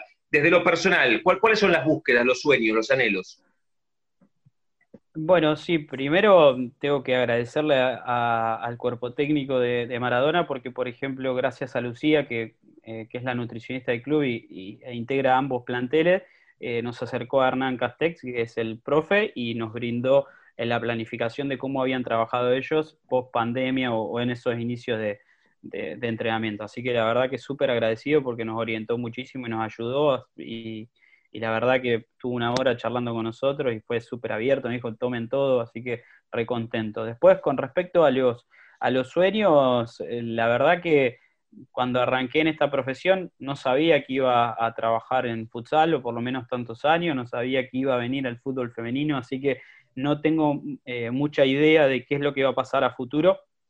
Me dijeron que me iba a enamorar de esta disciplina. Sí, el sueño máximo que tengo es alguna vez integrar alguna selección. Creo que es el sueño que, tenemos todos, así que ojalá que en algún momento eh, y con el correr del tiempo y la carrera pueda llegar. Yo me estoy iniciando, hace cinco años que, que arranqué a dirigir, en realidad hace cuatro y se me ha dado todo demasiado rápido, así que la verdad que no tengo mucha idea qué es lo que va a pasar. Hoy por hoy estoy acá, sí me gustaría y voy a terminar el contrato, el año de contrato, y después, bueno, veremos qué, qué es lo que pasa. Mariano, ¿qué, ¿cuál es el, objetivo de, gimnasia en esta vuelta al fútbol rápido que tendremos acá estos meses? ¿Y cuál va a ser también eh, ya en el, en el 2021, que esperemos que sea más normal que este año? un poco lo charlaba hoy con, las jugadoras y, les decía que por lo menos yo personalmente no me conformaba solo con entrar eh, a zona campeonato nuevamente. Obviamente sabemos lo difícil que es y lo complicado, pero nada, me gusta competir, no me gusta perder a nada. Mañana ya tengo pautada una competencia de penales con Juli y, Blanco y le quiero ganar.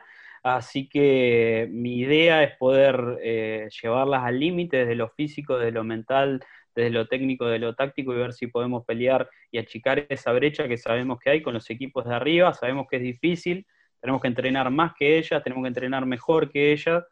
Pero bueno, eh, lo vamos a intentar, por lo menos ese es el objetivo. Después el torneo nos pondrá en el lugar que nos merecemos. Eh, eso es así, el fútbol no te engaña. Así que si laburamos bien, veremos dónde podemos estar y por lo menos competir dignamente, que es lo que queremos.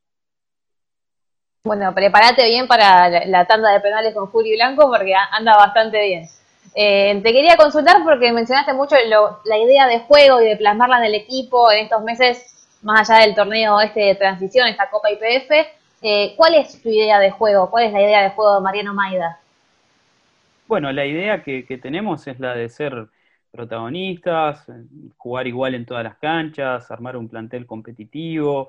Digamos, el que mucho promete después queda esclavo de las palabras, pero, pero en líneas generales mi idea es esa, de que podamos atacar más tiempo en campo contrario, intentar recuperar la pelota lo más rápido posible, pero, pero bueno, después sabemos que es fútbol, que es difícil, que los equipos rivales juegan y bueno, por lo menos lo vamos a intentar, eh, intentar que las chicas jueguen. A mí me interesa que puedan crecer eh, en ese sentido. Si nosotros trabajamos la técnica individual, si trabajamos de manera global, eh, yo creo que vamos a tener jugadoras más completas. Entonces, mi, búsqueda está orientada a eso. Después, bueno, ya les digo, la competencia nos dirá si podremos jugar bien, si, podemos, si tendremos que adaptarnos a jugar un poquito peor, pero eh, e intentar sacar más resultados.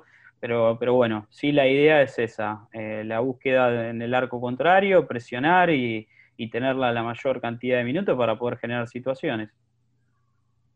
La última para distenderte, Mariano. En otras entrevistas que has dado te he escuchado decir que tienes una nutricionista que hasta eh, planteaba en algún momento enseñarles a cocinar a todos. ¿Lograron hacer una reunión sub y cocinar? Sí, sí. Lo hicimos, lo hicimos dos veces. Con Lu me hizo cocinar pizza de, bueno, a mí no solo, sino a todo el plantel, del futsal masculino, del fútbol femenino. Me hizo cocinar pizza con en vez de harina, que yo no lo podía creer, con, es como una masa de, zanahoria y con ah, queso y, galletitas con avena. No soy, la verdad que como eh, el día que decidí ser director técnico, dejé un poco el, cuidado y todo eso, así que yo soy más de la harina, de la pizza tradicional con jamón, con queso. Bien. Claro, tal cual. Así que, pero no, estuvo buenísimo porque, bueno, en el momento de Zoom, ¿qué hacemos? ¿Qué hacemos? Los entrenamientos eran un embole y esto también nos vino como para distender, para divertirnos y, sobre todo para empezar a conocernos que nos conocíamos a través de una pantalla. Nos quedan dos minutos, Mariano, con Mariano Maida estamos cerrando la charla. Dijiste recién, hace cuatro o cinco años estoy en el mundo del fútbol. ¿Y antes qué era de la vida de Mariano Maida? ¿Hiciste alguna carrera, algún recorrido? ¿De qué laburaste? Eh, hice lo mismo que están haciendo ustedes, digamos. Eh, fui compañero de Julio. Colega. Colega, colega exactamente. Muy aplicado, compañero.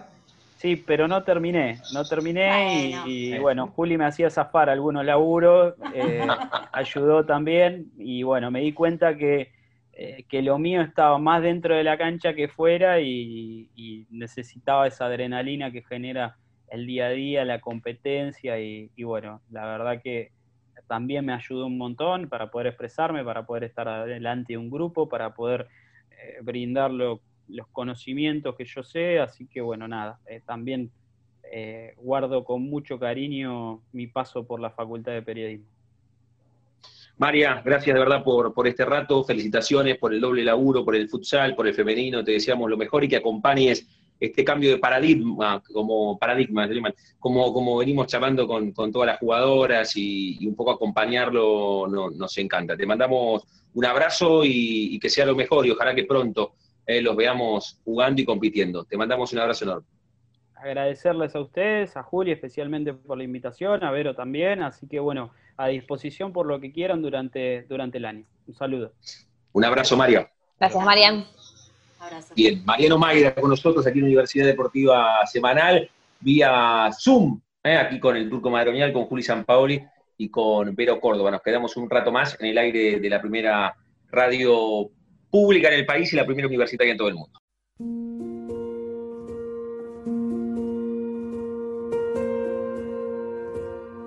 En el momento literario de Universidad Deportiva Semanal, del genial e inolvidable el mariscal Roberto Perfumo, La cancha interna.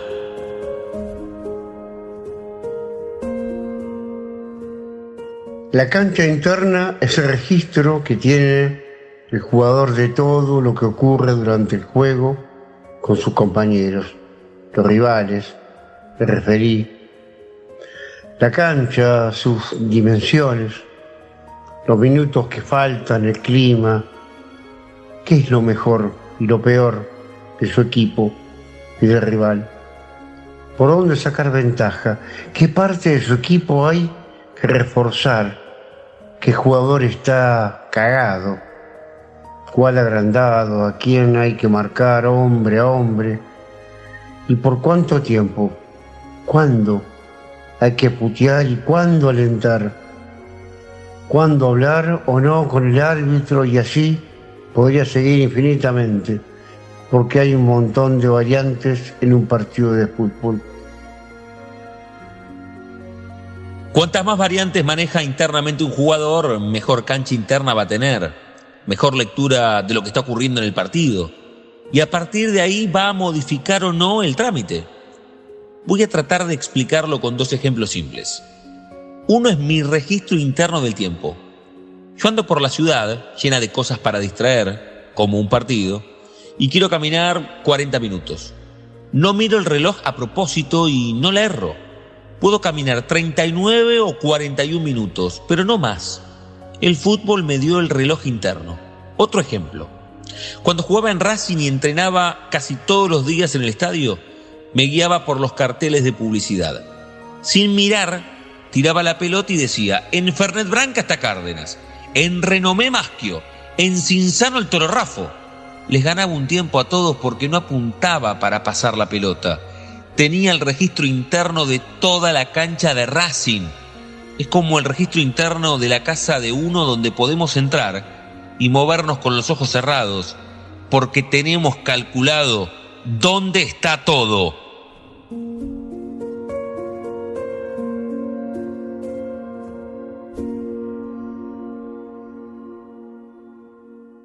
por mi casaca blanca y celeste Copa de América, por la legión de todos esos que alzan su gloria, por los que fueron, por los que son, por ese hincha que los domingos deja en el fútbol su pecho atajos, cuando la loca de doce gajos busca los puntos de la ilusión, por el purrete, por el canilla que atrás del arco grita su verbo, dejo este tango para el recuerdo como un golazo del corazón.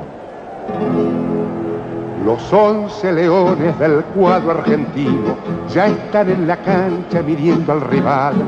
Ya suena el silbato, ya el arco enemigo, da miedo en sus redes, parece temblar.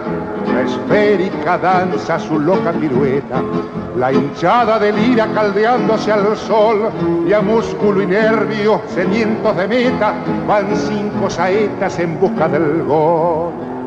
De pronto un pase del eje un win se corta centrando al pie, la toma un ágil driblea un hombre, ya las tribunas están de pie. Empieza el vino, gran remolino, pase gambeta, suena un tapón. Gol, gol en el aire, gol argentino, y a la criolla nace un campeón. La estrella del fútbol rutila en el plata nació de un purrete, de un pie sin botín, de un pibe lauchita, de un barrio de lata. Por eso es suburbio sotiendo en un tin. El mundo te aclama campeón de campeones. Mi blanca y celeste casaca inmortal, honra esos cracks que te dieron honores. Silencio, muchachos.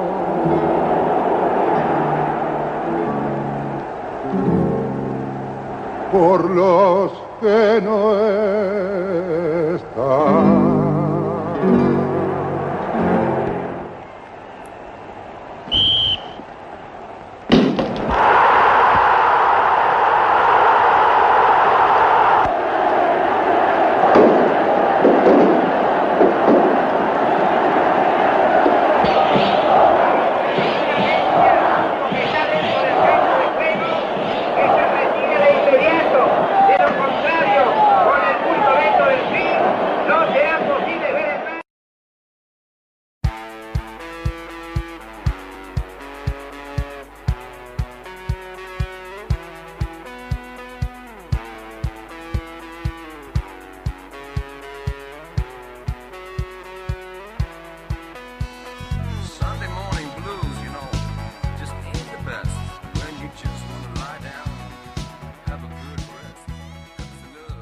Segundo tiempo de Universidad Deportiva Semanal en este sábado por la noche, ya metidos en la profundidad de la trasnoche del domingo. Estamos todos los domingos de una a tres de la mañana.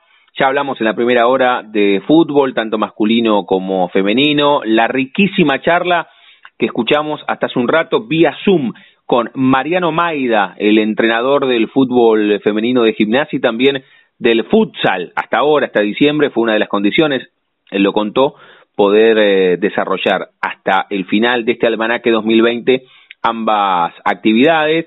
Recién escuchábamos también el momento literario donde leemos con Arteca la cancha interna del queridísimo Roberto Perfumo. Vamos a seguir con las voces de nuestros compañeros y compañeras y se viene, además del comienzo del fútbol doméstico masculino en la Argentina, anunciado para el próximo viernes 30, lo que tiene continuidad es la Copa Libertadores de América. Y en la Copa Libertadores de América juega Racing. Y Racing siempre es cubierto en Universidad Deportiva Semanal por Chicho Finocchio, que no solamente nos cuenta de Racing, sino también de Independiente y de San Lorenzo. Sí, ¿qué tal? ¿Cómo están? ¿Cómo andan? Espero que se encuentren muy bien. Es tiempo de hablar de Independiente, que no tuvo un buen fin de semana. Jugó dos amistosos ante Banfield. El primero fue derrota 2 a 1 y el segundo derrota 3 a 2. Ya Independiente conoce sus rivales para, para jugar la Copa de la Liga Profesional. Va a tener que hacer dos viajes largos porque se enfrenta a Central Córdoba, a Colón y Defensa y Justicia. Si les parece, nos cruzamos de vereda y hablamos de Racing, que ya se prepara para jugar la última fecha de la Copa Libertadores, que va a ser este miércoles a las 19 horas ante Estudiantes de Mérida en el cilindro de Avellaneda. También jugó un amistoso Racing y fue ante Gimnasia de la Plata, victoria 2 a 1 para los dirigidos por BKCS. Racing está en la zona 1 de la Copa, se va a enfrentar Arsenal de Sarandí, Atlético Tucumán y a Unión de Santa Fe. Por último hablemos de San Lorenzo que como independiente no tuvo un buen fin de semana porque perdió dos amistosos contra el Lanús. El primero fue derrota 4 a 1 y el segundo 3 a 1. estos dos partidos dejaron tres lesionados para los de Soso que son Matías Palacio, Agustín Hauch y Gino Peruzzi. San Lorenzo va a estar en la zona número 5 que la va a compartir con Argentinos Juniors, Aldo Civi y Estudiantes de La Plata. Hasta ahí la información de Independiente Racing y San Lorenzo. Un saludo para todos. Ahí pasaba Chicho Finocchio con la actualidad de Racing Independiente y San Lorenzo. Nos metemos en el fútbol eh, del ascenso de la zona, Juan Ignacio Micucci nos cuenta de Cambaceres y de Villa San Carlos. ¿Qué tal compañeros? Por el lado de Cambaceres celebró sus 99 años. El lunes pasado ya se encaminan los festejos y preparativos para el año próximo. Falta mucho, es cierto, pero está a la vuelta de la esquina el centenario del Rojo de Ensenada, que ya sabe que el 6 de diciembre va a estar volviendo a jugar al fútbol. El plantel profesional que dirige Rubén Agüero retornará eh, a competir por la primera D el 6 de diciembre, por lo cual se espera que en los próximos días, semanas, quizá este, antes de que comience el mes de noviembre, retome las prácticas el plantel del Rojo de Ensenada, que además se confirmó que ya tiene un nuevo refuerzo, se trata del defensor Emanuel Aranda, de último paso por Sport Club de Magdalena. Por otro lado está Villa San Carlos, que ya sabe que el 23 de noviembre, a mediados del próximo mes, estará volviendo a competir por la B Metropolitana y ya empezó a armar eh, partidos amistosos el equipo que dirige Jorge Vivaldo. Por ejemplo, el 24 de octubre va a estar jugando ante Almagro en el Estadio 3 de febrero, eh, allí en la localidad de José Ingenieros. Eh, posteriormente estará visitando a Brown de Adrogué, también en el Estadio Lorenzo Arandilla, que es el estadio de Brown. Y por otra parte, por último, en esta preparación diseñada, el 7 de noviembre, este, dos semanas antes de volver el fútbol en la B Metropolitana, estará recibiendo en el predio de CN Sports, donde están haciendo los entrenamientos, a Doc Sud, este plantel del Celeste Berizo que hoy culminó la tercera semana de entrenamientos de esta especie de pretemporada, en donde además se conoció que sumó una nueva cara nueva, valga la redundancia, llegó Gastón Paredes, delantero de 22 años proveniente de Temperley, a préstamo sin cargo por un año, así que suman una alternativa más Jorge Vivaldo en la delantera. Para terminar con la información del fútbol, lo saludamos al Puma Gaspari con la actualidad del fútbol internacional, el fútbol de España, de Italia y también de Inglaterra, en la voz del Puma. Buenas noches, ¿cómo les va? Vamos a hablar un poco del fútbol europeo que volvió a la actividad luego del parate eh, por la Liga de Naciones Europea. En la Premier League se disputó la quinta fecha ya. El Everton puntero igualó 2 a 2 con el Liverpool. El Chelsea 3 a 3 con el Southampton. Manchester City ganó 1 a 0 al Arsenal en el partido más destacado del día de hoy. Y el Newcastle en condición de local perdió por goleada 4 a 1 con el Manchester United. El día lunes el Leeds de Marcelo Bielsa va a enfrentar al Wolverhampton y de ganar quedará en la segunda posición de la Premier League, gran campaña del equipo de Marcelo Bielsa. Viajamos a España, donde también la fecha 5 se disputó con muchas sorpresas, porque el Granada, uno de los punteros del campeonato, derrotó 1 a 0 a Sevilla. El Atlético Madrid de visitante le ganó 2 a 0 al Celta. Histórico resultado en el Santiago Bernabéu, derrota del Real Madrid 1 a 0 contra el Cádiz, también puntero en esta liga extraña en estas primeras cinco fechas. Por primera vez en la historia el Cádiz le gana al Real Madrid en condición de local. El Getafe derrotó 1 a 0 también al Barcelona en otro resultado raro del día de la fecha. Los dos equipos más importantes de España cayeron derrotados con equipos débiles del fútbol español. Viajamos a Italia, donde la cuarta fecha el Napoli derrotó 4 a 1 al Atalanta. Clásico en Milán, el Inter perdió 2 a 1 con el Milán. Dos goles de Zlatan Ibrahimovic, puntero. El Milan ganó los cuatro partidos de la liga italiana. Sampdoria 3, Lazio 0. Y la Juventus empató 1 a 1 en condición de visitante con el Crotone. Vamos a Alemania ahora, donde en la Bundesliga, en la fecha 4, el Mainz perdió 1 a 0 con el Bayer Leverkusen. El Augsburgo perdió en condición de local con el RB Leipzig por 2 a 0. Equipo puntero, el RB Leipzig. El Hertha de Berlín perdió 2 a 0 contra el Stuttgart. El Borussia Dortmund derrotó en condición de visitante 1 a 0 al Hoffenheim. Y el Bayern Múnich goleó 4 a 1 como visitante de Arminia Bielefeld por el lado de Francia en el último, última liga que recorremos en el día de hoy, fecha 7, el Paris Saint-Germain 4 a 0, único puntero al Nimes, el Reims perdió en condición de local 3 a 1 con el Lorient. Y el Olympique de Marsella le ganó 1 a 0 al Bordeaux en los partidos más destacados de este fin de semana. Abrazo, hasta la próxima semana. Bien, ya hicimos toda la vuelta por el fútbol regional, el local, el nacional. Si les parece, cruzamos de vereda, nos pasamos a otro deporte. Lo escuchamos a Álvaro Mataruco con lo más importante del básquet. Muy buenas noches para todos. Esta semana se cerró una nueva temporada de la NBA. Lo vimos la consagración de Los Ángeles Lakers en su título número 17 a nivel NBA y además el cuarto para lo que es el, LeBron James, su tercer equipo en ganar un título de NBA, así que Los Ángeles Lakers ganaron por 4-2 la serie a los Miami Heat y de esta manera cierra lo que es esa extensa temporada 2019-2020 de la NBA. Posiblemente recién en enero volvamos a ver la próxima temporada de la NBA, pero es algo que se, está terminando de armar y de con pasados los días vamos a saber más información. En Argentina todavía no tenemos lugar de donde se va a jugar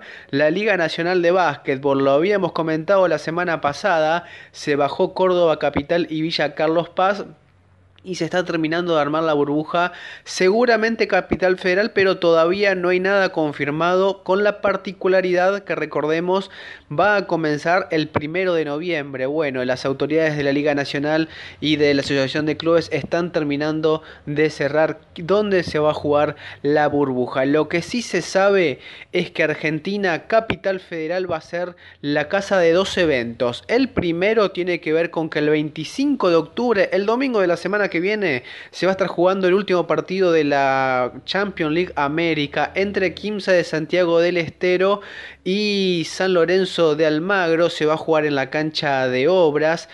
El ganador de este partido va a jugar la final del mejor torneo continental, partido que se va a estar disputando recién en Montevideo en el mes de noviembre. Y el último torneo que se va a jugar también ya confirmado en Buenos Aires tiene que ver con la fecha del FIBA Américas que se va a estar disputando en el mes de noviembre, del 27 al 30 con la particularidad que no solo Argentina va a ser de local en Capital Federal, sino que los dos grupos de los ocho equipos de Sudamérica van a estar disputando sus partidos en Argentina a fines de noviembre. Veremos más adelante más información y de cómo lo van a terminar armando, pero ya se sabe que Argentina va a ser de local en Capital Federal y además se van a sumar otros seleccionados como Uruguay, Brasil y el resto de los equipos del grupo A y del grupo B. La información del básquetbol que tenga muy buenas noches y un abrazo para todos. Hasta luego. Ahí nos contaba Álvaro Mataluco lo que tiene que ver con el básquet, las burbujas que se van a dar en la capital federal para el seleccionado. Ahora nos cuenta de rugby, también de los Pumas. Nos va a contar Juan Santiago Camaño. Abrazo grande compañeros, compañeras de Radio Universidad. Hablamos del mundo del rugby nuevamente, como la semana pasada, pero porque en estos días se iba a conocer una noticia muy importante con respecto al mundo de la ovalada. Eh, los Springboks sudafricanos no van a ser parte del Rugby Championship eh, en esta novena edición, un cimbronazo realmente para el torneo. Los Pumas recordemos que ya están en Australia, ahí se llevarán a cabo todos los partidos en esta edición, una edición extraordinaria por la cuestión de la pandemia mundial de coronavirus, entonces todos los partidos se van a desarrollar en Australia. Será entonces finalmente un tres naciones, podríamos decir, Argentina, Australia y Nueva Zelanda. La SANSAR, que es el organismo que integra las cuatro potencias del hemisferio sur, eh, venía presionando ya Sudáfrica para que confirme su presencia en el Championship, pero bueno, eh, los motivos en principio de la no presentación de los Springboks, bueno, la preocupación por la salud de sus jugadores, la falta de ritmo de competencia, recién el último fin de semana eh, volvió la actividad en Sudáfrica, por ejemplo Argentina todavía no ha tenido actividad, Australia y Nueva Zelanda sí ya desde hace varias semanas. Em, la, la la situación para el torneo no es de las mejores, teniendo en cuenta que ahora se baja de 12 partidos a 6 y justamente el que falta es el último campeón del Championship, el número uno del ranking mundial y el último campeón del mundo. No es una ausencia eh, que, no se vaya a sentir. Em, también, bueno, se habla de que hay ciertos resquemores, por ejemplo, con Nueva Zelanda, que tomó la determinación de desmantelar el, el Super Rugby, el tradicional torneo de franquicia del hemisferio sur, que bueno, la verdad que Sudáfrica está siendo testeado, es la noticia, está siendo testeado en Europa para sumarse un seis naciones, por ejemplo, ya las franquicias sudafricanas están en torneos europeos. Así que bueno, eh, esa es la actualidad. El 14 de noviembre será el debut de los Pumas en este Rugby Championship en Nueva Zelanda, en Sydney ante Nueva Zelanda. Después, 21 de noviembre Australia, 28 la revancha con Nueva Zelanda y el 5 de diciembre el último partido del campeonato contra los Wallabies.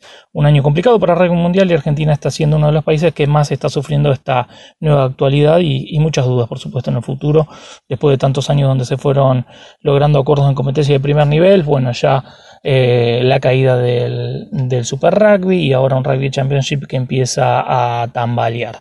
Eso es todo, estaremos hablando en las próximas semanas de, del mundo de la balada y mucho más.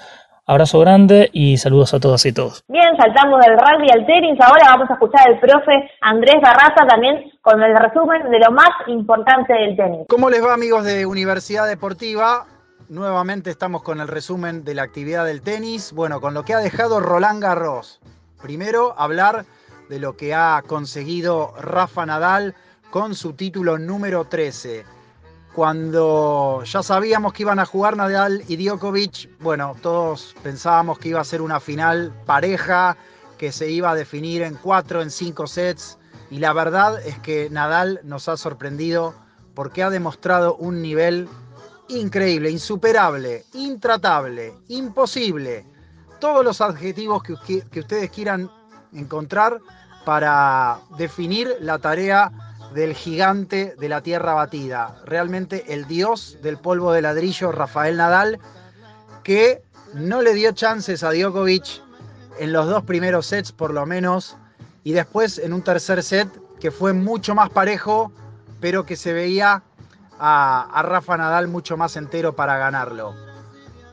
Realmente ha conseguido los 20 Grand Slam igualando a Roger Federer. Tal vez un poco despareja la cuenta porque son 13 en un mismo lugar y 7 repartidos, uno en Australia, dos en Wimbledon, 4 en US Open. Tal vez Federer tendrá como cuenta pendiente ganar algún que otro título en Roland Garros, va a ser muy difícil pero la cuenta del suizo es más pareja en la distribución de los títulos grandes.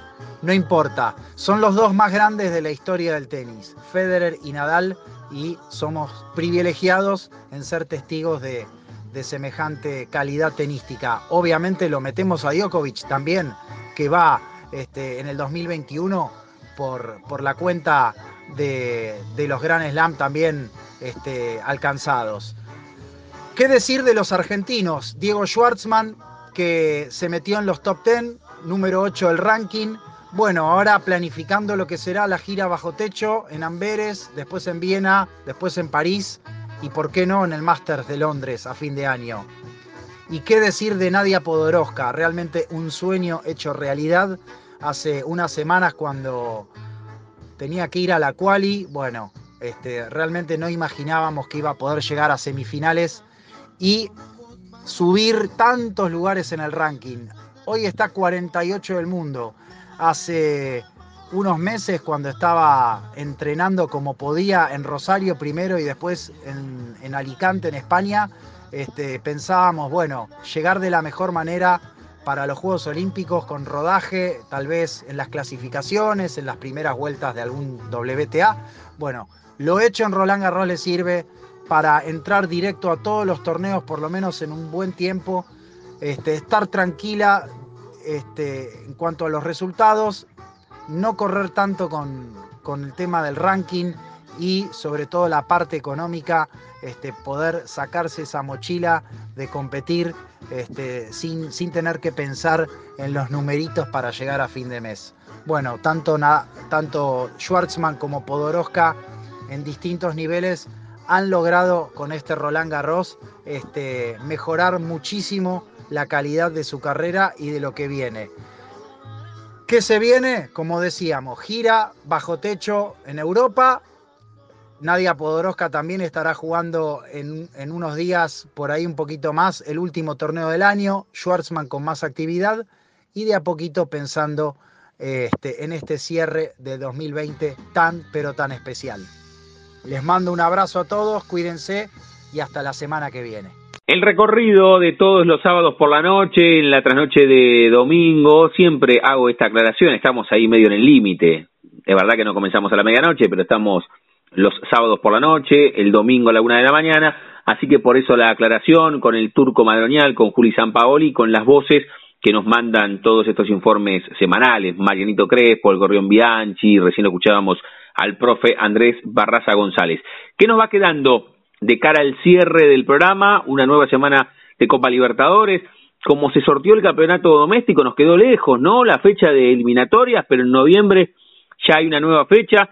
¿Qué queda de la semana futbolera antes de hacer el cierre con el amigo Perfumán? Sí, este, pensar en lo que va a ser esta, esta semana de, Copa Libertadores, digo, con, con, varios de los equipos argentinos luchando por pasar de fase y, con Tigre, que, que está eh, eliminado, se puede decir, de la Copa Libertadores, pero que también puede luchar por ingresar a la Copa eh, Sudamericana, digo, porque los terceros de cada grupo van a ir a la Sudamericana, y Tigre va a ir por eso, lo tiene muy difícil porque debe ganar y, por varios goles, pero pero tiene esa posibilidad. Sí, va a ser una linda fecha de Copa Libertadores, la jornada 6, si no me equivoco, Racing enfrenta a estudiantes de Mérida, eh, tenemos, eh, bueno, casi todos los equipos argentinos van a estar ahí, eh, después de Justicia tiene una parada difícil, tiene que visitar a Santos, River recibe a Liga de Quito, eh, se me escapó, bueno, Tigre, como dijo el turco, ahora tiene que también seguir a Brasil, visitar a Palmeiras, eh, Boca recibe a Caracas, va a ser una jornada muy interesante para los equipos argentinos y en general, como dice Dami,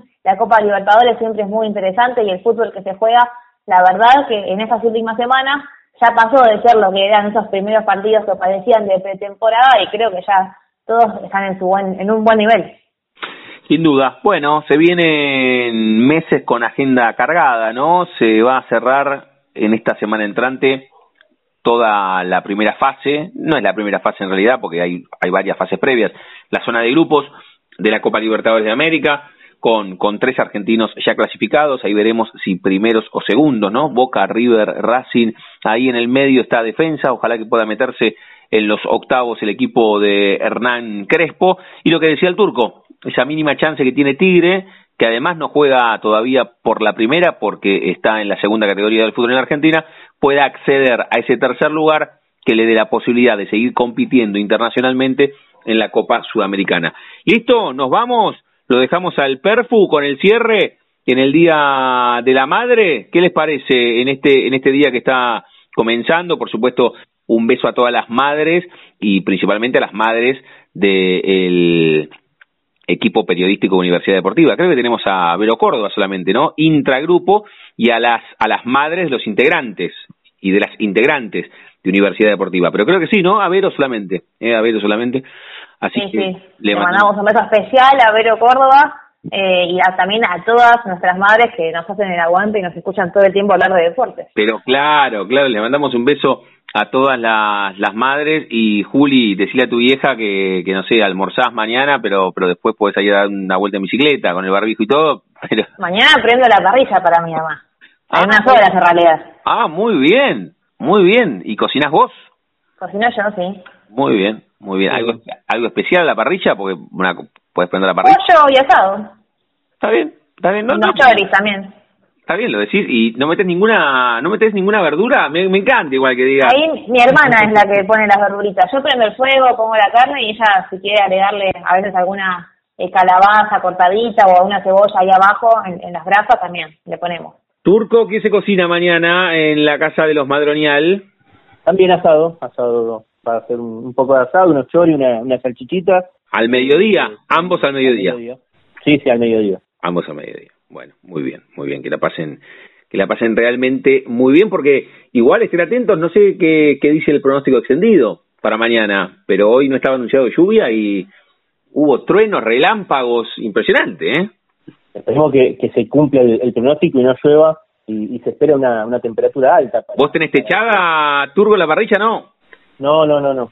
Juli, Juli imagino que sí. Juli, ¿la tenés No, yo tampoco. No, no, ah, porque ah, ah. mi mamá vive en un departamento, tiene un patio chiquito y la parrilla que está en el patio de ella es mía porque fue mi regalo de recibida que me hicieron. Ah, ¿una parrilla de regalo de recibida? Sí, soy re original. Una, me pensé que es una cadenita, una pulsera, no, una parrilla. Ahí.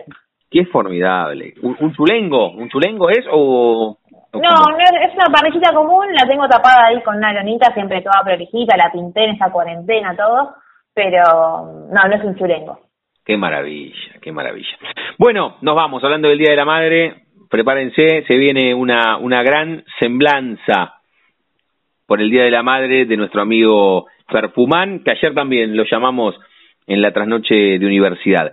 Mañana, a la medianoche, cerrando el Día de la Madre, tenemos La Frontera, como siempre, si no me equivoco, capítulo 275 de La Frontera, ya el lunes volveremos con Universidad Deportiva, no, volveremos con Trasnoche Universidad, la semana que viene estaremos con Universidad Deportiva Semanal, esperando el comienzo del campeonato el próximo 30, yo imagino con gimnasia, ¿no? No profundizamos esto, pero seguramente por el cumpleaños 60 de Diego, yo imagino que... Todo, parece indicar que sí. Yo creo que sí. No sé si primer eh, o segundo turno, pero el viernes 30 jugando gimnasia. No, no veo una, una mejor celebración de la vuelta del fútbol con el cumpleaños del fútbol. El cumpleaños del fútbol es Maradona y estaría muy bien que se diese eso. Aparte, gimnasia jugando de local, ¿verdad? Con patronato. Exacto, sí.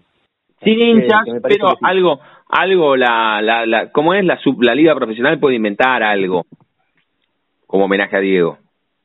Sin ninguna. con alguna atmósfera yo que ahí, como habíamos hecho hace unas semanas la entrevista. Claro, claro, pero pero algo algo sí, algo sí, eh, para celebrar el cumple 60 de Diego, aparte cuando se cambia de década es aún más especial. Nos vamos de este capítulo 14 de Universidad Deportiva Semanal con todas nuestras voces, las de nuestros compañeros y compañeras, la charla con Mariano Maida, el momento literario que leemos con Arteca y el texto de Roberto Perfumo, y ahora se viene el cierre con el Día de la Madre en la voz de nuestro artista Rubén Boazo, el amigo Perfumán. Que tengan la mejor de las semanas. Un beso enorme. María Elvira Correa, mi vieja, la ñata, era hija de María Elvira Imperiosi, la tana, la buena, la abuela, la abuela que había venido en los barcos allá cuando tendría dos años por el mil, 1900 el abuelo Félix Ricardo Correa era un pampa de Magdalena. Cuando era chiquita vivían en la zona de 1 y 77. Creció y trabajó en el laboratorio Vagó. Se conocen con mi viejo y se flechan. En Nilson Boazo, papá, trabajaba en el Instituto de Seguridad Social. Se casan se casan y compran una prefabricada y se van a vivir a la casa de los abuelos y la ponen en el fondo, en el fondo de la casa. Ahí eran 23, 36 y 37. Mientras, mientras construyen la casa, la casa de ellos en 24, 36 y 37, que nos mudamos cuando yo tenía siete años y mi hermana Silvia Azucena tendría solo tres añitos. Después nacieron Juan Carlos y Néstor Raúl. La nieta curaba el empacho, el el dolor de muela, la culebrilla, y con ella, tomados de la mano, entramos en la casa de todos los vecinos. El barrio era de gente buena, éramos amigos de todo. Mamá Mamá era re peronista, peronista de Perón y Evita. Íbamos con ella a la unidad básica ahí en 36, 22 y 23, donde había profesores de primaria, de secundaria, de música, de guitarra, había psicólogos. Mamá era la compañera ñata, estaba en todas. Uno podía escuchar de madrugada que golpeaba a alguien y traían una receta que le había dado el médico con un medicamento para su hijo. Y mamá, mamá a primera hora del día iba a la unidad básica, donde le conseguían el remedio y se lo llevaban hasta la casa. Mamá estaba siempre, siempre ahí. Hacía empanadas para la fiesta, pizzas, ella estaba en todo. Me acuerdo que un fin de año hicieron un gran pesebre con gente grande y chicos, había muchos niños y seguramente que ayudó, ayudó en la confección de, de la ropa. Yo volvía, yo volvía a casa, yo volvía a casa cerca de la medianoche y mis hermanos me cuentan que estaba Mamá estaba en el fondo, en el galpón del fondo, se había acostado y arriba de ella se había puesto un montón, un montón de bolsas, bolsas de comida, de los pollos, de los conejos, de las ponedoras. Estaba toda tapada. Yo la llamaba, mamá, mamá, mamá, y no salía. No me contestaba hasta que se levantó y me contó que una compañera le avisó de que venían por ellos, por la gente de la unidad. El ejército había estado, había estado ahí en el Parque Alberti, ahí en 37, 37 y 39 y de 24 a 26. Habían estado con armas haciendo, haciendo ejercicios hasta que se fueron. A varios de la unidad se los llevaron.